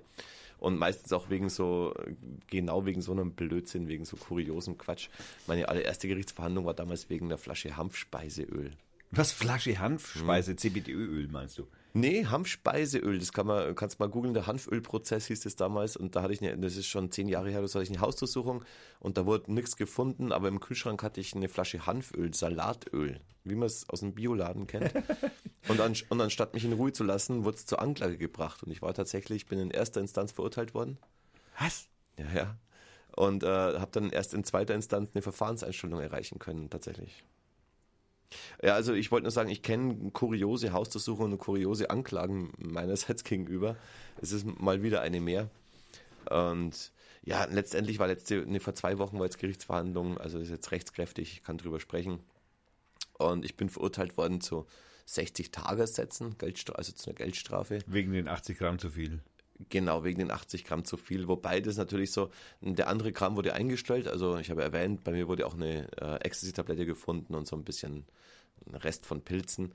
Ähm, das wurde eigentlich schon vorher eingestellt und gar nicht zur Anklage gebracht. Aber eigentlich war das Verfahren kurz davor, dass der Richter es einstellt oder mich freispricht. Also ich glaube, wären es nur die 80 Gramm Cannabis gewesen, ausschließlich, ich glaube, dann hätte er mich gehen lassen in dem Fall, weil ich eben Patient bin und ich konnte ihm glaubhaft klar machen, dass wir Patienten sehr damit zu kämpfen haben, eine konstante Cannabisversorgung herzukriegen, weil es gibt super viele Lieferschwierigkeiten ja, und oft ja. können Apotheken nicht liefern. Und äh, da gibt es Lieferausfälle teilweise von vier, fünf, sechs Wochen und deswegen haben viele Cannabis-Patienten mal eben was auf Vorrat zu Hause, was jetzt zwar nicht legal ist vielleicht, aber es gibt nichts Schlimmeres, als Schmerzen zu haben und zwei Wochen keine Schmerzmittel. Und das konnte ich dem Richter auch äh, glaubhaft klar machen, denke ich. Und auch der Staatsanwalt ist ganz schnell von der Anklage des Handels, die wollten mich sogar wegen Handel erst verurteilen, sind dann aber während der Verhandlung gleich davon abgerückt, weil sie gemerkt haben, okay, wir sind hier wirklich irgendwie ein bisschen am Falschen. Das ist ein Schmerzpatient, klar, der hatte 80 Gramm zu viel daheim. Äh, hat er auch so ein bisschen eine Begründung dafür. Aber ich glaube, eben diese Kleinigkeiten wie diese eine Ecstasy-Pille und die, das bisschen Pilze, was da rumlag, hat dann den Richter doch so ein bisschen schwanken lassen und gesagt, den können wir jetzt nicht ganz ungewatscht den Bayern davonkommen lassen. Was hast du von dem Staatsanwalt für einen Eindruck? Also so im, so, so ich sage mal jetzt, klingt jetzt doof, wenn ich sage im Menschlichen? Du, ganz ehrlich, ich hatte von allen Teilnehmern, also vom Staatsanwalt und auch vom Richter, den, die waren einfach nur am Verwalten. Das war ein ganz normaler Tag, wo die nach dem Kaffee trinken da reingehen, das abhandeln. Keiner wollte sich groß reinstressen, keiner wollte sich groß Ärger machen. Äh, der Staatsanwalt dachte auch erst wahrscheinlich, er trifft auf einen Dealer, hat dann gemerkt, okay, Cannabis-Patienten, hm, hm, Anklage können wir so gar nicht halten, hat dann auch gleich zurückgefahren, hat auch nur eine Geldstrafe gefordert, die doppelte dann im Endeffekt, der ich verurteilt worden bin. Ähm, und wie gesagt, der Richter wollte sich wahrscheinlich auch nicht mit einem Freispruch in die Nesseln setzen, denn ich denke, wenn er das gemacht hätte, dann Cannabiskonsumenten in Bayern mit 80 Gramm freizusprechen, wo doch noch eine Ecstasy und ein bisschen Pilz im Spiel war, das war ihm einfach nicht geheuer genug. Und deswegen hat er mir einfach dann so die Hälfte der Geldstrafe draufgebrummt. Also ich sage mal so, ich bin mit dem Urteil juristisch einigermaßen zufrieden, aber natürlich moralisch nicht. Ich kann es natürlich nicht verstehen, warum ich überhaupt wegen Cannabis eine Strafe bekomme. Finde es auch nicht richtig. Ähm, aber wir wissen alle, in welchem Land wir leben und gerade in Bayern und welche Urteile es teilweise für ein, zwei Gramm hier in Bayern gibt. Und da muss ich einfach schon sagen, ich habe auch schon mehrere Vorstrafen wegen Cannabis. Natürlich war ich bis vor zwei Jahren ja illegaler Cannabis-Patient und hatte da auch schon das ein oder andere Mal Berührung mit der Polizei. Finde ich das Urteil insofern ganz fair, durchaus. Hm. Auch wenn es mich hart trifft, ich meine, das ist ein Haufen Geld für mich und ich kann es mir nicht wirklich leisten. Gut, jetzt, äh, du hast gerade, wie, wie hoch ist die Strafe gewesen, hast du gesagt? Ähm, 60 Tagessätze, das sind 60 Tagessätze. Ja, also zwei Monate Arbeit und dann kommen natürlich noch die Gerichtskosten obendrauf und dann noch meine Kosten für den Anwalt. Also alles in allem werden so um die 3000 Euro sein, die ich jetzt beraten muss und wirklich bezahlen kann ich es nicht. Also ich muss das alles abstottern. Ich bin kleiner Arbeiter, ich verdiene nicht sehr viel Geld und habe eine Familie und es trifft mich schon relativ hart, diese Strafe, aber es gab auch schon im Vorfeld super viel Solidarität, muss man sagen. Also es haben viele Fans und viele Freunde von mir Geld überwiesen für die erste Anwaltsrate und ähm, auch die Grüne Hilfe muss mir absolut lobenswert erwähnen. Äh, die Grüne Hilfe kümmert sich ganz viel um Prohibitionsgeschädigte und die haben mir auch äh, einige hundert Euro überwiesen, damit ich die erste Anwaltsrate zahlen kann. Also vielen Dank an dieser Stelle auch nochmal. Und deswegen auch, wenn ihr mal Kohle übrig habt, spendet sie an die Grüne Hilfe. Ähm, die spendet es wieder an die richtigen Leute weiter, die Ärger haben. Aber ja, ähm, zum Glück kann man eben in Deutschland alle Strafen, wenn man sich zahlungswillig erklärt, ja in Raten abzahlen. Das heißt, mir kann jetzt nicht das Genick brechen oder die Lebensgrundlage klauen, aber ich werde viele, viele Monate arbeiten müssen äh, und wenig Spaß an dem verdienten Geld haben, wegen dem bisschen Cannabis, was natürlich schon unschön ist. Wenn man dir spenden möchte, wo kann man nachschauen, wie? Ui, gute Frage. Ich habe ich hab damals einen Spendenaufruf gemacht und habe tatsächlich einfach auf Facebook meine, meine äh, IBAN-Nummer gepostet. Naja, Äh, gut. Äh, wo kann man nachschauen, wie? Vielleicht mache ich nochmal einen Spendenaufruf. Ähm, ich habe es mir noch gar nicht überlegt. Ich fand es einfach auch ein bisschen frech, zwei zu machen, weil beim ersten Spendenaufruf auch schon wirklich viel rumkam. Und ich habe dann als Dank ein kleines Soli-Konzert gegeben mit freiem Eintritt für alle, die gespendet haben. Und es war auch ein super schönes Konzert und da waren viele da, Freunde, die von weit weg gekommen sind, die dann was in den Pott geschmissen haben. Aber wahrscheinlich wäre es gar nicht so doof, das nochmal irgendwie rauszuhauen, dass wenn man mich unterstützen will, dass es da auch eine Möglichkeit gibt. Also ich persönlich würde jetzt einmal sagen, ich meine, äh, wärst du jetzt einfach irgendein Typ, der, der jetzt äh, daheim in seinem stillen Kämmerchen Cannabis-Konsument, der ist jetzt irgendwie in eine bescheuerte Situation geraten und ist dann halt in sowas neigelaufen. Wenn du so einer wärst, dann wäre das ja was, dann würde ich sagen, okay, ein Spendenaufruf für dich jetzt, sorry, das geht halt nicht, ja. Aber da du ja, ja seit ja, ja, keine Ahnung, ich würde sagen seit zehn Jahren in der Öffentlichkeit dich Ja, für die mindestens. genau äh, dich äh, für äh, die Legalisierung oder zumindest für die Entkriminalisierung von, von Cannabis und von allen Konsumenten. Äh, Ich, du, du sitzt hier, also du sitzt hier, du kümmerst dich drum, du erzählst drüber, äh, Leute, passt auf, Leute, engagiert euch. Also das ist ja, du bist ja, ich sage mal so blöd sich das anhören mag, vielleicht der- Vorreiter und hältst ja Schaden von allen Nachkommenden ja ab. Also insofern würde ich einen, äh, einen Spendenaufruf vollkommen Weißt legitim du, halten. ganz ehrlich, ich war wirklich, ich war schwer gerührt, als ich ähm, meinen meinen Spendenaufruf gemacht habe, äh, weil ich echt verzweifelt war, sonst würde ich sowas nicht machen. Jeder Mensch möchte sich gern selber versorgen und keiner gesteht sich gern ein, dass es gerade nicht mehr weitergeht.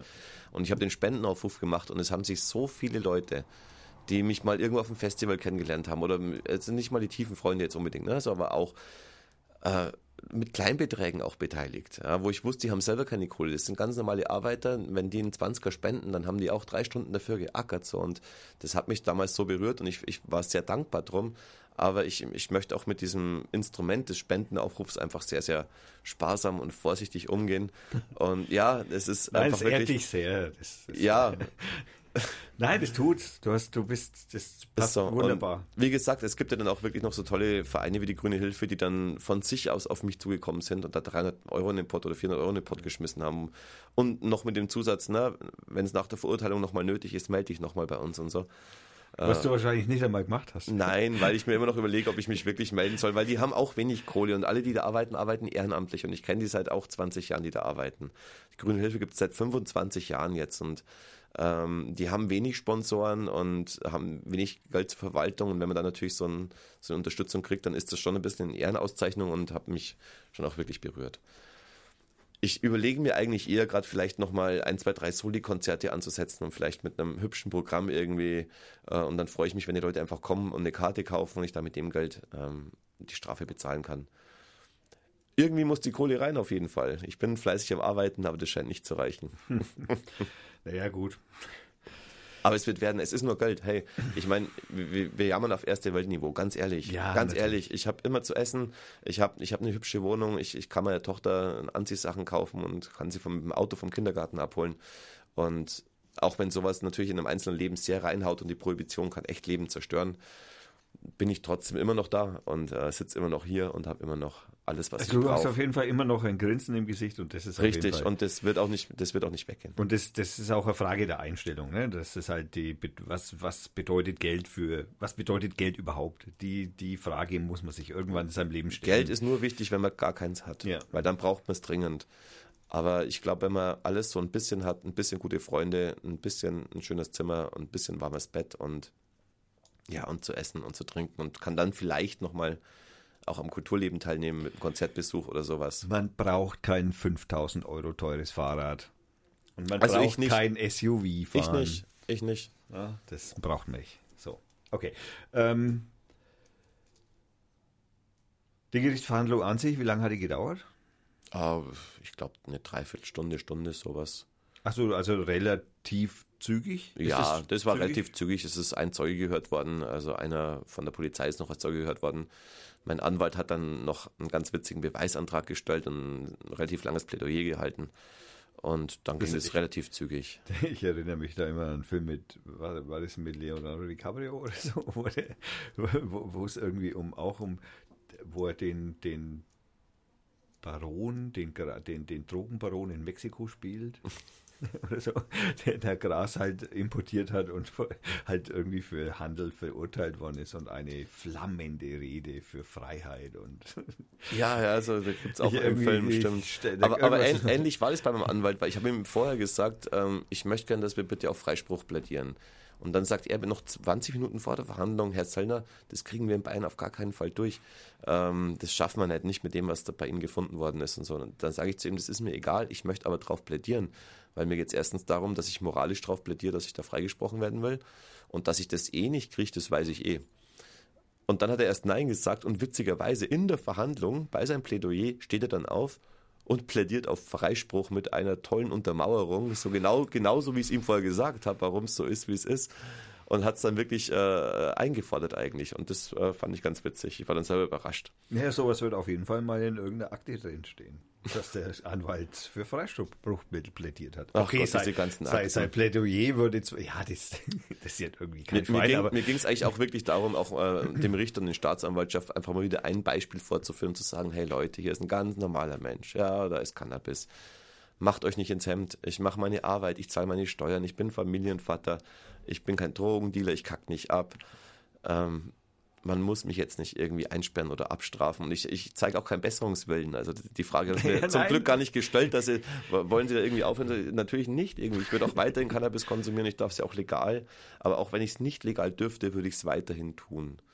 Und ja, ich glaube, so geht es einfach vielen Menschen. Und die Prohibition ist kurz vorm Sterben. Wir haben noch ein paar Jahre, zwei, drei, vier, fünf Jahre, dann ist die Nummer durch.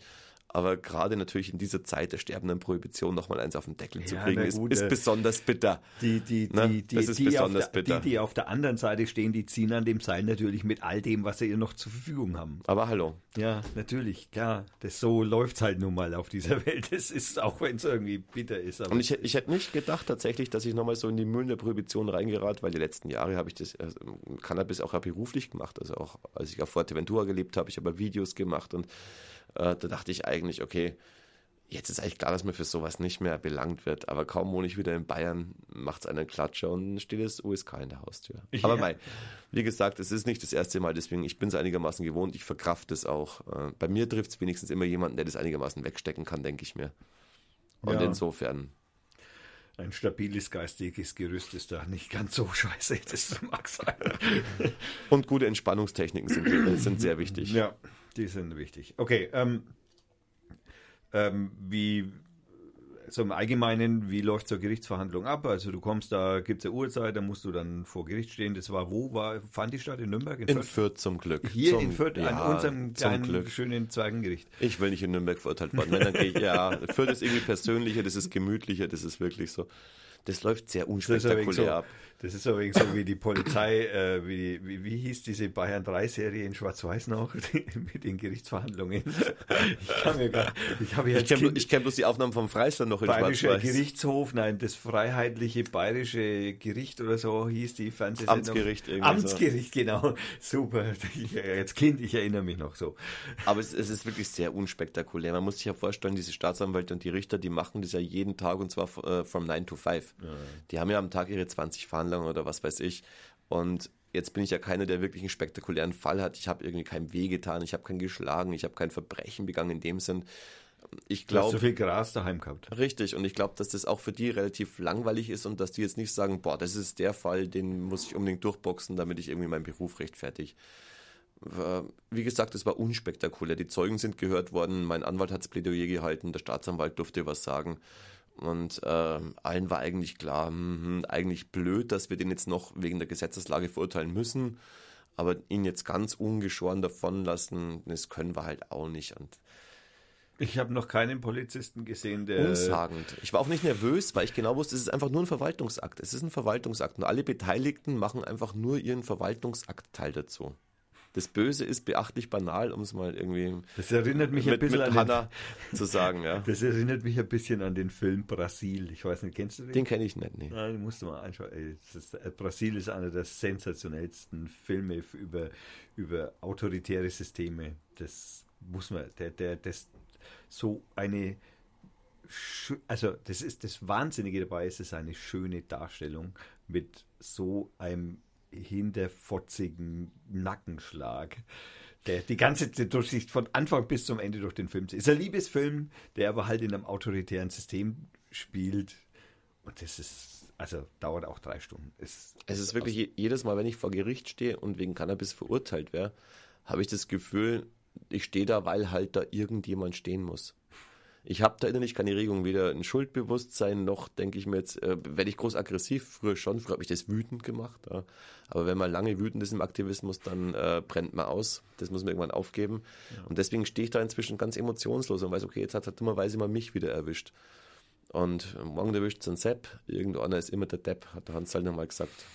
Und so ist es halt. Und, aber bald ist es rum. Toi, toi, toi. Und ich hoffe, bis dahin erwischt so wenig wie möglich. Noch. Aus dem heraus ist ja auch, warum steige ich auch einmal in Hundstreck ein, die Bluse Ja, aber ich weiß schon warum. Ich meine, das ist natürlich, wenn man Aktivist ist und seine Fresse, sage ich mal so, in die Öffentlichkeit halt dann braucht man sich auch nicht wundern, wenn es natürlich öfter klatscht als bei jemandem, der probiert, unterm Radar zu fliegen. Und das, das ist auch so ein Grund, warum ich mit dem Spendenaufruf vorsichtig bin, weil, weißt, ich habe mir das schon auch ausgesucht. Ich weiß, wie laut ich meine Meinung sage. Ich weiß, wie provokativ ich Videos drehe. Und wenn sie dann bei mir einlaufen, mag es ungerecht sein. Aber es ist nicht so, dass es un, unvermittelt kommt oder so. Es ist mir natürlich klar mit dem, was ich tue, dass ich auch Zielscheibe sein kann. Und wenn es dann passiert, bin ich halt kein Freund von rumheulen. Und da muss man gleich dazu sagen, das soll jetzt nicht daran hindern, äh, Menschen auf äh, äh die äh, Cannabis Social Club ähm, Nein, Demo ganz im Gegenteil. Also auf den GMM man muss ja, man muss ja auch sagen, meine Art und Weise war ja schon immer wirklich sehr progressiv. Sehr, ja. sehr progressiv. Ich bin nach Spanien gezogen. Ich habe wirklich äh, jede Woche die krassesten Kiffer-Videos ins Netz gestellt, Anleitungen, wie man Butter macht, wie man das macht. Ähm, ich habe auf jeder Cannabis-Messe gesehen. Ich habe mehrere Social Media. Also ich mache das ja in einem Maße, sage ich mal, wo Otto Normalbürger äh, das ich mein, nicht tut. Sich demokratisch für die Legalisierung einsetzen, birgt nicht wirklich Gefahr. Jeder kann zu, äh, in einem Verein Mitglied werden, das ist unser demokratisches Recht und braucht keine Angst vor Verfolgung haben. Kann auf Demo gehen, kann auf einen Hanf. Ich bringe bring dir ein tolles Beispiel. Wir haben vor zwei Jahren in diesen Cannabis Social Club Nürnberg gegründet und haben vereinbart, wir machen unser offenes Treffen in der Kofferfabrik. Und wir haben eigentlich darauf gewartet nur, wann taucht da zum ersten Mal die Polizei auf und guckt, ob wir da kiffen. Ja? Und ich sage es ganz ehrlich, die kamen nie. Kein einziges Mal kamen sie. Und wir treffen uns seit zwei Jahren. Ähm, und natürlich passieren da keine illegalen Sachen, aber am Anfang dachten wir alle in Bayern, wir machen den Cannabis Social Club auf, äh, die nehmen uns erstmal hoch oder machen eine Kontrolle vor der Kofferfabrik. Es hat nie was gegeben, es passiert beachtlich wenig, wenn man aktiv wird für irgendein Thema. Und ich höre halt auch ganz oft, wenn es um Demos geht oder um, um, um aktiv werden, dass die Leute Angst haben und sagen, ja, aber was ist, wenn mein Arbeitgeber mich dann sieht oder wenn Tante, Onkel, äh, sonst irgendwer, dann werde ich dann dieses Kifferlicht gerückt. Und da habe ich ein ganz klares Statement dazu. Diese Angst ist ja nur da, weil es gerade verboten ist und weil Sanktionen angedroht werden. Die Leute haben ja teilweise zu Recht Angst. Als Sozialarbeiter oder als Lehrer musst du Angst haben, deinen Job zu verlieren, wenn du mit Cannabis was zu tun hast oder in anderen Bereichen. Aber die Frage ist, lassen wir uns diese Angst jetzt ewig gefallen und probieren alle immer unterm Radar zu fliegen? Also auch unsere Kinder? Ja. Oder, oder zeigen wir einmal Gesicht, auch auf die Gefahr hin, vielleicht Erwatschen zu kriegen. Mag sein. Und haben die Nummer dann einfach durch und können den Rest unseres Lebens diesen Punkt zumindest in Freiheit genießen und auch unsere Kinder würden dann nicht mehr dafür verfolgt werden. Und ich sage immer, weißt, vor 70 Jahren gab es für Sachen einzustehen, die viel, viel krasser waren, die waren lebensbedrohlich. Da haben sie die für die falsche Meinung an die Wand gestellt und erschossen. Da warst du homosexuell? Egal was, ja. Oder wenn du gesagt hast, mir passt das System nicht, zack, weg. Also ich, vor 70 Jahren oder 80 Jahren hätte ich kein Hanfaktivist sein wollen würden müssen. Aber heutzutage können es dir nicht mehr erschießen und sie können dich nicht einfach mundtot machen oder an die Wand stellen. Noch nicht. Und, ja, aber ganz ehrlich, dieses, dieses ähm, gesellschaftliche Stigma, das besteht zwar noch, aber es besteht nur, weil immer noch so viele unter dem Radar fliegen. Und wenn wir jetzt mal endlich alle Hand aufs Herz und zum Kiffen stehen und zum Cannabis stehen, dann ist die Nummer in drei, vier Jahren ganz schnell durch. Und dann braucht sich keiner mehr verstecken. Und fühlt mal alle kurz rein, macht mal die Augen zu, fühlt euch mal rein, wie schön es wäre, wenn es einfach ganz normal wäre. Und der Zustand ist kein Traum, der ist erreichbar, aber halt nur, wenn wir alle rausgehen, zusammenhalten, Gesicht zeigen. Vielleicht auch mal äh, die, die Geld haben, äh, an einen Verein was spenden oder an äh, ja. Demokratie. Demokratie eben, genau, mitmachen. Aber es werden schon immer mehr. Ich meine, schau dir den, die Entwicklung der GMMs an, die letzten Jahre der Demos bei uns hier in Deutschland. Das hat vor sechs, sieben, acht Jahren angefangen, da gab es es in drei, vier Städten, jetzt ist es in über 30 Städten. Ja, ja, man muss ja auch dazu sagen, wir, wir hatten, das war ja die, die Partei Förderer, der gemeinsamlich mit dem CSC und mit vielen Großartig, anderen Parteien, großartig. Parteien den CSC, äh, den, den, Den ersten den, in Fürth, den ersten GMM in Fürth, super gut. GMM in Fürth organisiert und es hat geschifft. Also es war Scheißwetter. Sturm, Wind und es war Wetter. furchterregend und, und es war noch eine Nebenveranstaltung zur selben Zeit, Inklusionsveranstaltung auf dem grünen Markt, wo wir losgegangen sind. Also es war, äh, ich meine, allein, allein die Tatsache zeigt mir, und ich habe ja mit Anmelden von Ständen und Demonstrationen ein bisschen schon Erfahrung, und das, das sieht man mal, wie das auch in Fürth gehandhabt wird. Also ne, da hast du halt, klar, da hast du Demo, ja, die startet am selben Platz, wo zum selben Zeitpunkt ein Konzert stattfindet. Aber, aber was ich wirklich schön fand, und das muss ich an dieser Stelle echt mal sagen, ähm, war auch die Handhabe der Exekutive an dem Tag. Super. Ähm, die kamen vorbei, haben sich umgeguckt, haben gesehen, hey, wir haben alle Ordner, es ist alles im Rahmen, wir, wir machen da keinen Quatsch irgendwie und äh, haben uns dann so sein lassen, wie wir waren, ohne irgendwie Stress zu bauen. Und wir waren 200 Leute. Und wir waren trotzdem Wetter 200 Leute, was also A für den ersten GMM schon beeindruckend ist, aber bei dem Wetter noch doppelt beeindruckend. Ich glaube, wenn, wenn wir Sonne gehabt hätten, wären da 300, 400, 500 Leute gestanden und ähm, das wäre für den ersten GMM natürlich ein Durchbruch gewesen. Ich, ich möchte Also- noch gern träumen von der Situation, wo man so irgendwie so einen großen GMM in Mittelfranken zustande bringt, dass man den irgendwie, man trifft sich dann so in der Mitte oder so. Die Ich, Erlanger, ich, ich die träume davon, wenn wir die GMMs nicht mehr brauchen. Ja, okay. Und dann, und dann machen wir einmal im Jahr bloß noch ein 420-Fest, Ich- weil es ja, legal ja. ist und treffen uns in Gedenk an alte Zeiten, als wir früher demonstriert Genau, haben. Diese Demo, diese Demo, also ganz ehrlich, ne, auf die Feier, wo man dann eine große Demo organisiert, ich sag dir, auf die freue ich mich. Dito. Ja, Dito. Auf die freue ich mich. Führt grün-weiß. Ja, sensationell. Okay. Auf was müssen wir noch irgendwie hier eingehen? Oh, jetzt haben wir sehr viel über Cannabis und Aktivismus geredet. Ja. Sehr viel.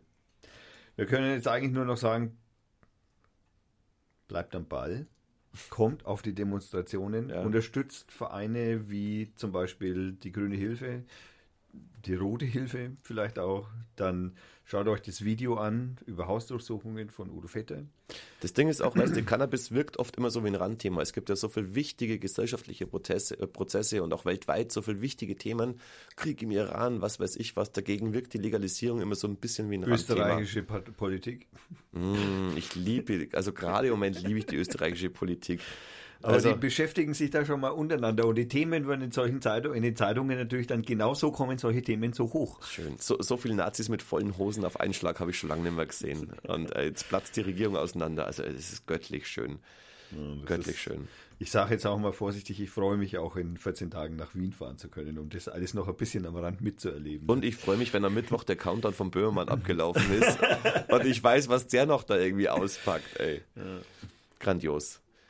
Und ja, natürlich das äh, wirklich äh, für, wir haben im Vorgespräch kurz darüber gesprochen, über ein YouTube-Video, das jetzt äh, inzwischen 2,2 Millionen Aufrufe hat von, jetzt habe ich seinen super Namen schon wieder vergessen, wie der Mensch heißt. Das Video, wo er äh, die CSU so ein bisschen auszieht, ja, genau. ne? was heißt ein bisschen, sehr detailliert und mit fundiert und ähm, Äh, Rezo, äh, ja, lol, ey, heißt sein Kanal. das ist so ein junger YouTuber. Das ist ein junger YouTuber, der in einem Stundenvideo, also inzwischen sind es 2,5 Millionen.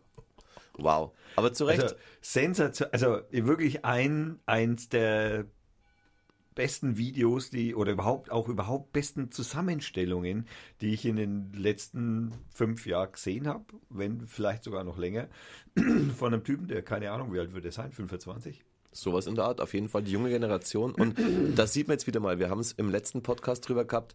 Die junge Generation wird gerade so schön politisch aktiv. Die hat die Schnauze voll, die steht auf, die bildet sich, die geht rein in die Themen, in die, äh, auf die Demos wieder. Und es ist eine Freude, Ja, meiner Generation ja. dazu zu schauen. Und Ja. ich, ich bin bei allen wieder dabei. Ich Alles das, unterstütze was, alle gern. alles das, was unsere Generation verpennt hat, ja, das muss man echt sagen. Meine Generation, ich bin jetzt 49. Jede, jede Generation verpennt, aber in jeder Generation gibt es, glaube ich, immer diese 10%, die schon immer auch gegen den Strom schwimmen. Ja, okay, das mag sein. Ich hoffe, ja, Gott. Ja. Oh Gott, das ist einerseits ein wenig deprimierend und andererseits irgendwie okay. Und, aber auch hoffnungstragend. Ich meine, ja, genau. Ich meine, stell dir mal vor, wo wären wir jetzt, wenn es die 68er nicht gegeben hätte? Wo wäre unsere Sexualität jetzt, unsere Einstellung zu Drogen etc. etc. Wenn es die ja- Grünen nie gegeben hätte, man mag von denen halten, was man will, aber hätte es diese ganzen Prozesse nicht gegeben, dann würden wir noch in einer ganz anderen Struktur stecken. Der Dobrindt hat noch vor einem Jahr von der konservativen Revolution geträumt. Ich will gar nicht wissen, was der Dobrindt überhaupt träumt. noch so. Okay. Du weißt ja übrigens, dass der, der Weierer, dieser Liedermacher aus Bayern, der, der hat ja das äh, Dobrindt quasi als neues Schimpfwort etabliert. Also man mehr sagt, du Depp oder du Arschloch, sondern du Dobrindt. Ja. Das ist nicht mal illegal. Man darf, neu, man darf Wörter einfach belegen, wie man möchte. Und alle da draußen, wenn ihr mal jemanden als Vollidioten beschimpfen wollt, könnt ihr gerne sagen, weißt du was, du bist ja so ein Dobrindt. Das hat ja also vom, vom Klang her wie, wie Rind, wie Viech, ne? Irgendwie so, du bist ja so ein Dobrindt. Sehr Das schön. passt super. Ja, das ist Das ist, Grüße an die Weierer an dieser Stelle. Gell? Dobrindt-Sache ist super. Okay, ähm, was haben wir noch im, so als Rausgehen Zum gibt- Tschüss sagen. zum Tschüss sagen? Ich hätte ich hätt noch ein Anliegen. Und zwar, jetzt geht der Sommer richtig los und im Sommer gibt es ganz viele Festivals und Konzerte. Und ähm, ich möchte mal einfach aus der Musikersparte heraus sprechen. Geht auf Live-Konzerte, geht auf Festivals, egal welchem Alters. Ich habe mir jetzt auch wieder dieses Jahr zwei, drei Festivals rausgesucht, wo ich mir eine Karte kaufe und hingehe. Weil die Künstler verdienen nichts mehr mit ihren CD-Verkäufen, alles ist online, ist ja auch cool und schick und wir haben alle die Mucke auf Soundcloud und sonst wo und Spotify. Aber es gibt kein schöneres Erlebnis, als mit ein paar geilen Freunden oder Freundinnen irgendwie ein Wochenende wegzufahren, Sonne genießen, geile Mucke zu hören und dann verdienen die Künstler auch wieder ein bisschen mehr Geld. Geht auf Live-Konzerte, genießt den Sommer. Damit würde ich gerne abschließen. Da bringe ich die Kofferfabrik noch einmal ein bisschen in Erinnerung. Definitiv. Okay, und natürlich ist Babylon und, Und alle äh, anderen. ist Flatted Fifth und alle anderen. Und die Fusion. Und die Fusion. Hey, fahrt auf die Fusion und hey, liebe Polizei, bitte macht nicht den Fehler und stecht in dieses Wespennest. Ihr seid so dämlich. Lasst die Finger von der Fusion. was geht Fridays for Fusion, Fridays for Fusion. Was geht da? Ah, Das ist aber schon krass. Ja, du weißt genau, was geht. Eine Machtdemonstration äh, der Exekutive, Ja, der, der, also ich, aber am falschen Platz. ja, also, äh, der, nein, Ich bin- ich bin ich alter Fusionist. meine Verschwörungstheorie stricke ich da nicht zusammen. Ich bin alter Fusionist und ich kann dir nur sagen, Ja, ich was ich nicht sein möchte. Ein 25-jähriger Polizist, der in Uniform auf der Fusion Dienst schiebt. Das ist, ähm, das ist die ärmste Sau in ganz Deutschland an dem Wochenende. Naja, sie wollen ja irgendwie jetzt äh, irgendwie 100, die letzte Ankündigung war ja 100 Zivilbeamte auf der Fusion. Was Super wollen Idee. die da? Super Idee. Die, die, die Leute, die in Bauchläden Drogen verkaufen, verhaften mit 10.000 Kunden. Ja, probiert es mal. Also, Ey, das gibt ein Desaster, wenn das da gibt ein Desaster, das, gibt einen das- Gewaltausbruch, wenn die das wirklich versuchen Das durchzuziehen. das kannst nicht machen. Also ernsthaft, das kann man, das kann man nicht machen. Nö. Also, Also man kann allem schon alle- machen. Man, man- man muss sich aber klar was? sein, man muss sich klar sein, was dann passiert. Ja, Einfach. Für, ja. für was soll man das auch machen? Da ist, da gibt's nicht eine Gefährdung. Da hat's, das gibt's jetzt seit 25 Jahren. Das da ist genauso absurd, wie mit einem. USK bei einem Cannabis-Patienten aufzulaufen. Da wird mit Kanonen auf Spatzen geschossen und ähm, gerade bei der Fusion, die Fusion ist einfach ein Symbol. Die ist ein Symbol Ja, für ja. Freiheit, für Subkultur, für linksradikale Link- link- Kultur, links- für Anarchismus, Link, genau, für linken Aktivismus. für Gesetzesmissachtung im eigenen Rahmen, den man sich schafft, die ich auch vollkommen vertretbar finde. Und das stößt ihnen natürlich auf. das könnte ja was passieren. Terrorismus. Naja, okay. Alhamdulillah, Fusion, Alhamdulillah. Und ich würde jetzt einfach mal sagen, so zum Rausgehen hören wir natürlich noch ein Lied von dir. Und jetzt ist natürlich die Frage, Das ist einfach, wenn wir es von der Fusion hatten, wir wollen alle frei sein, dann hören wir noch so frei, so frei. oder? So, so frei ist dann auf jeden Fall super geeignet. Das ist auch so ein schönes Sommerlied. Ja, dann würde ich jetzt einmal einfach so aus dem Bauch raus sagen, ich bedanke mich bei allen Hörnern. Ich bedanke mich beim Verlinken. Ich be bedanke mich für, ich weiß nicht, ob der Flatter-Button noch aktiv ist, wenn ich ganz ehrlich bin. Ich, äh, wir bedanken uns auf jeden Fall für Videos, äh, für, für, für Kommentare. Wir, wenn ihr Fragen habt, ich leite sie gern weiter. Immer gern. Der Flo wird sie auch beantworten. Man findet mich im Netz. Man braucht mich nur googeln. Man kann auf seiner Seite mit Sicherheit auch das eine oder die eine oder andere E-Mail-Adresse finden, wenn man direkt an ihn Fragen hat. Die Seite verlinkt man natürlich wieder. Ähm, ich habe alle Links, die wir so brauchen, habe ich jetzt mal ein wenig zusammengestellt und ich werde jetzt noch ein wenig in die Tiefe gehen, vielleicht noch ein paar differenzierte Links raussuchen.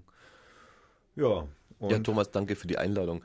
Heute war es ein bisschen Cannabis-lastig, ein bisschen prohibitionslastig. Ist immer ein schweres Thema, ne? Aber ähm, ich freue mich, wenn der ein oder andere vielleicht was hat, hat draus ziehen können. Wir brauchen noch einen Titel für die Sendung. einen Titel für die Sendung. Ja, irgendeinen guten Titel, den man gut verlinken kann und gut hashtaggen Da kann. fällt uns schon noch was ein. Muss uns noch was einfallen.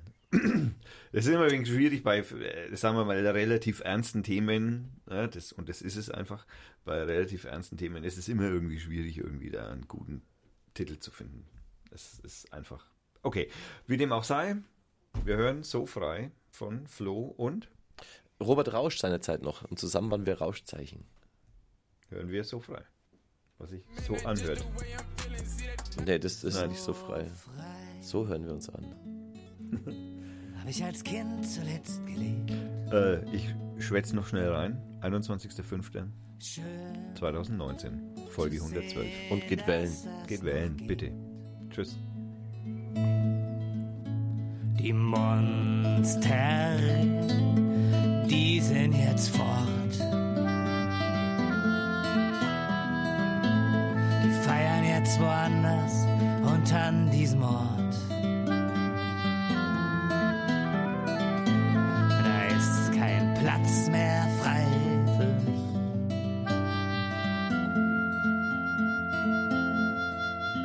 Die Nacht lädt Atem vor Freude heulen.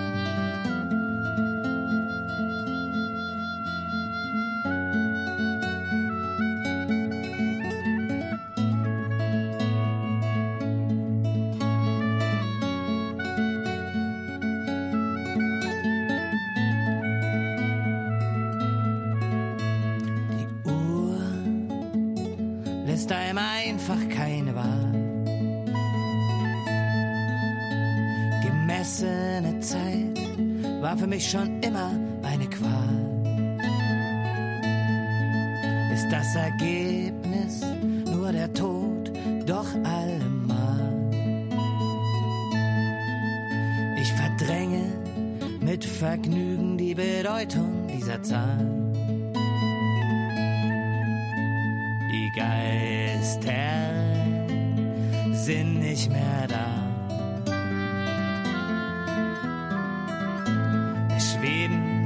Lichter, die ich noch niemals sah.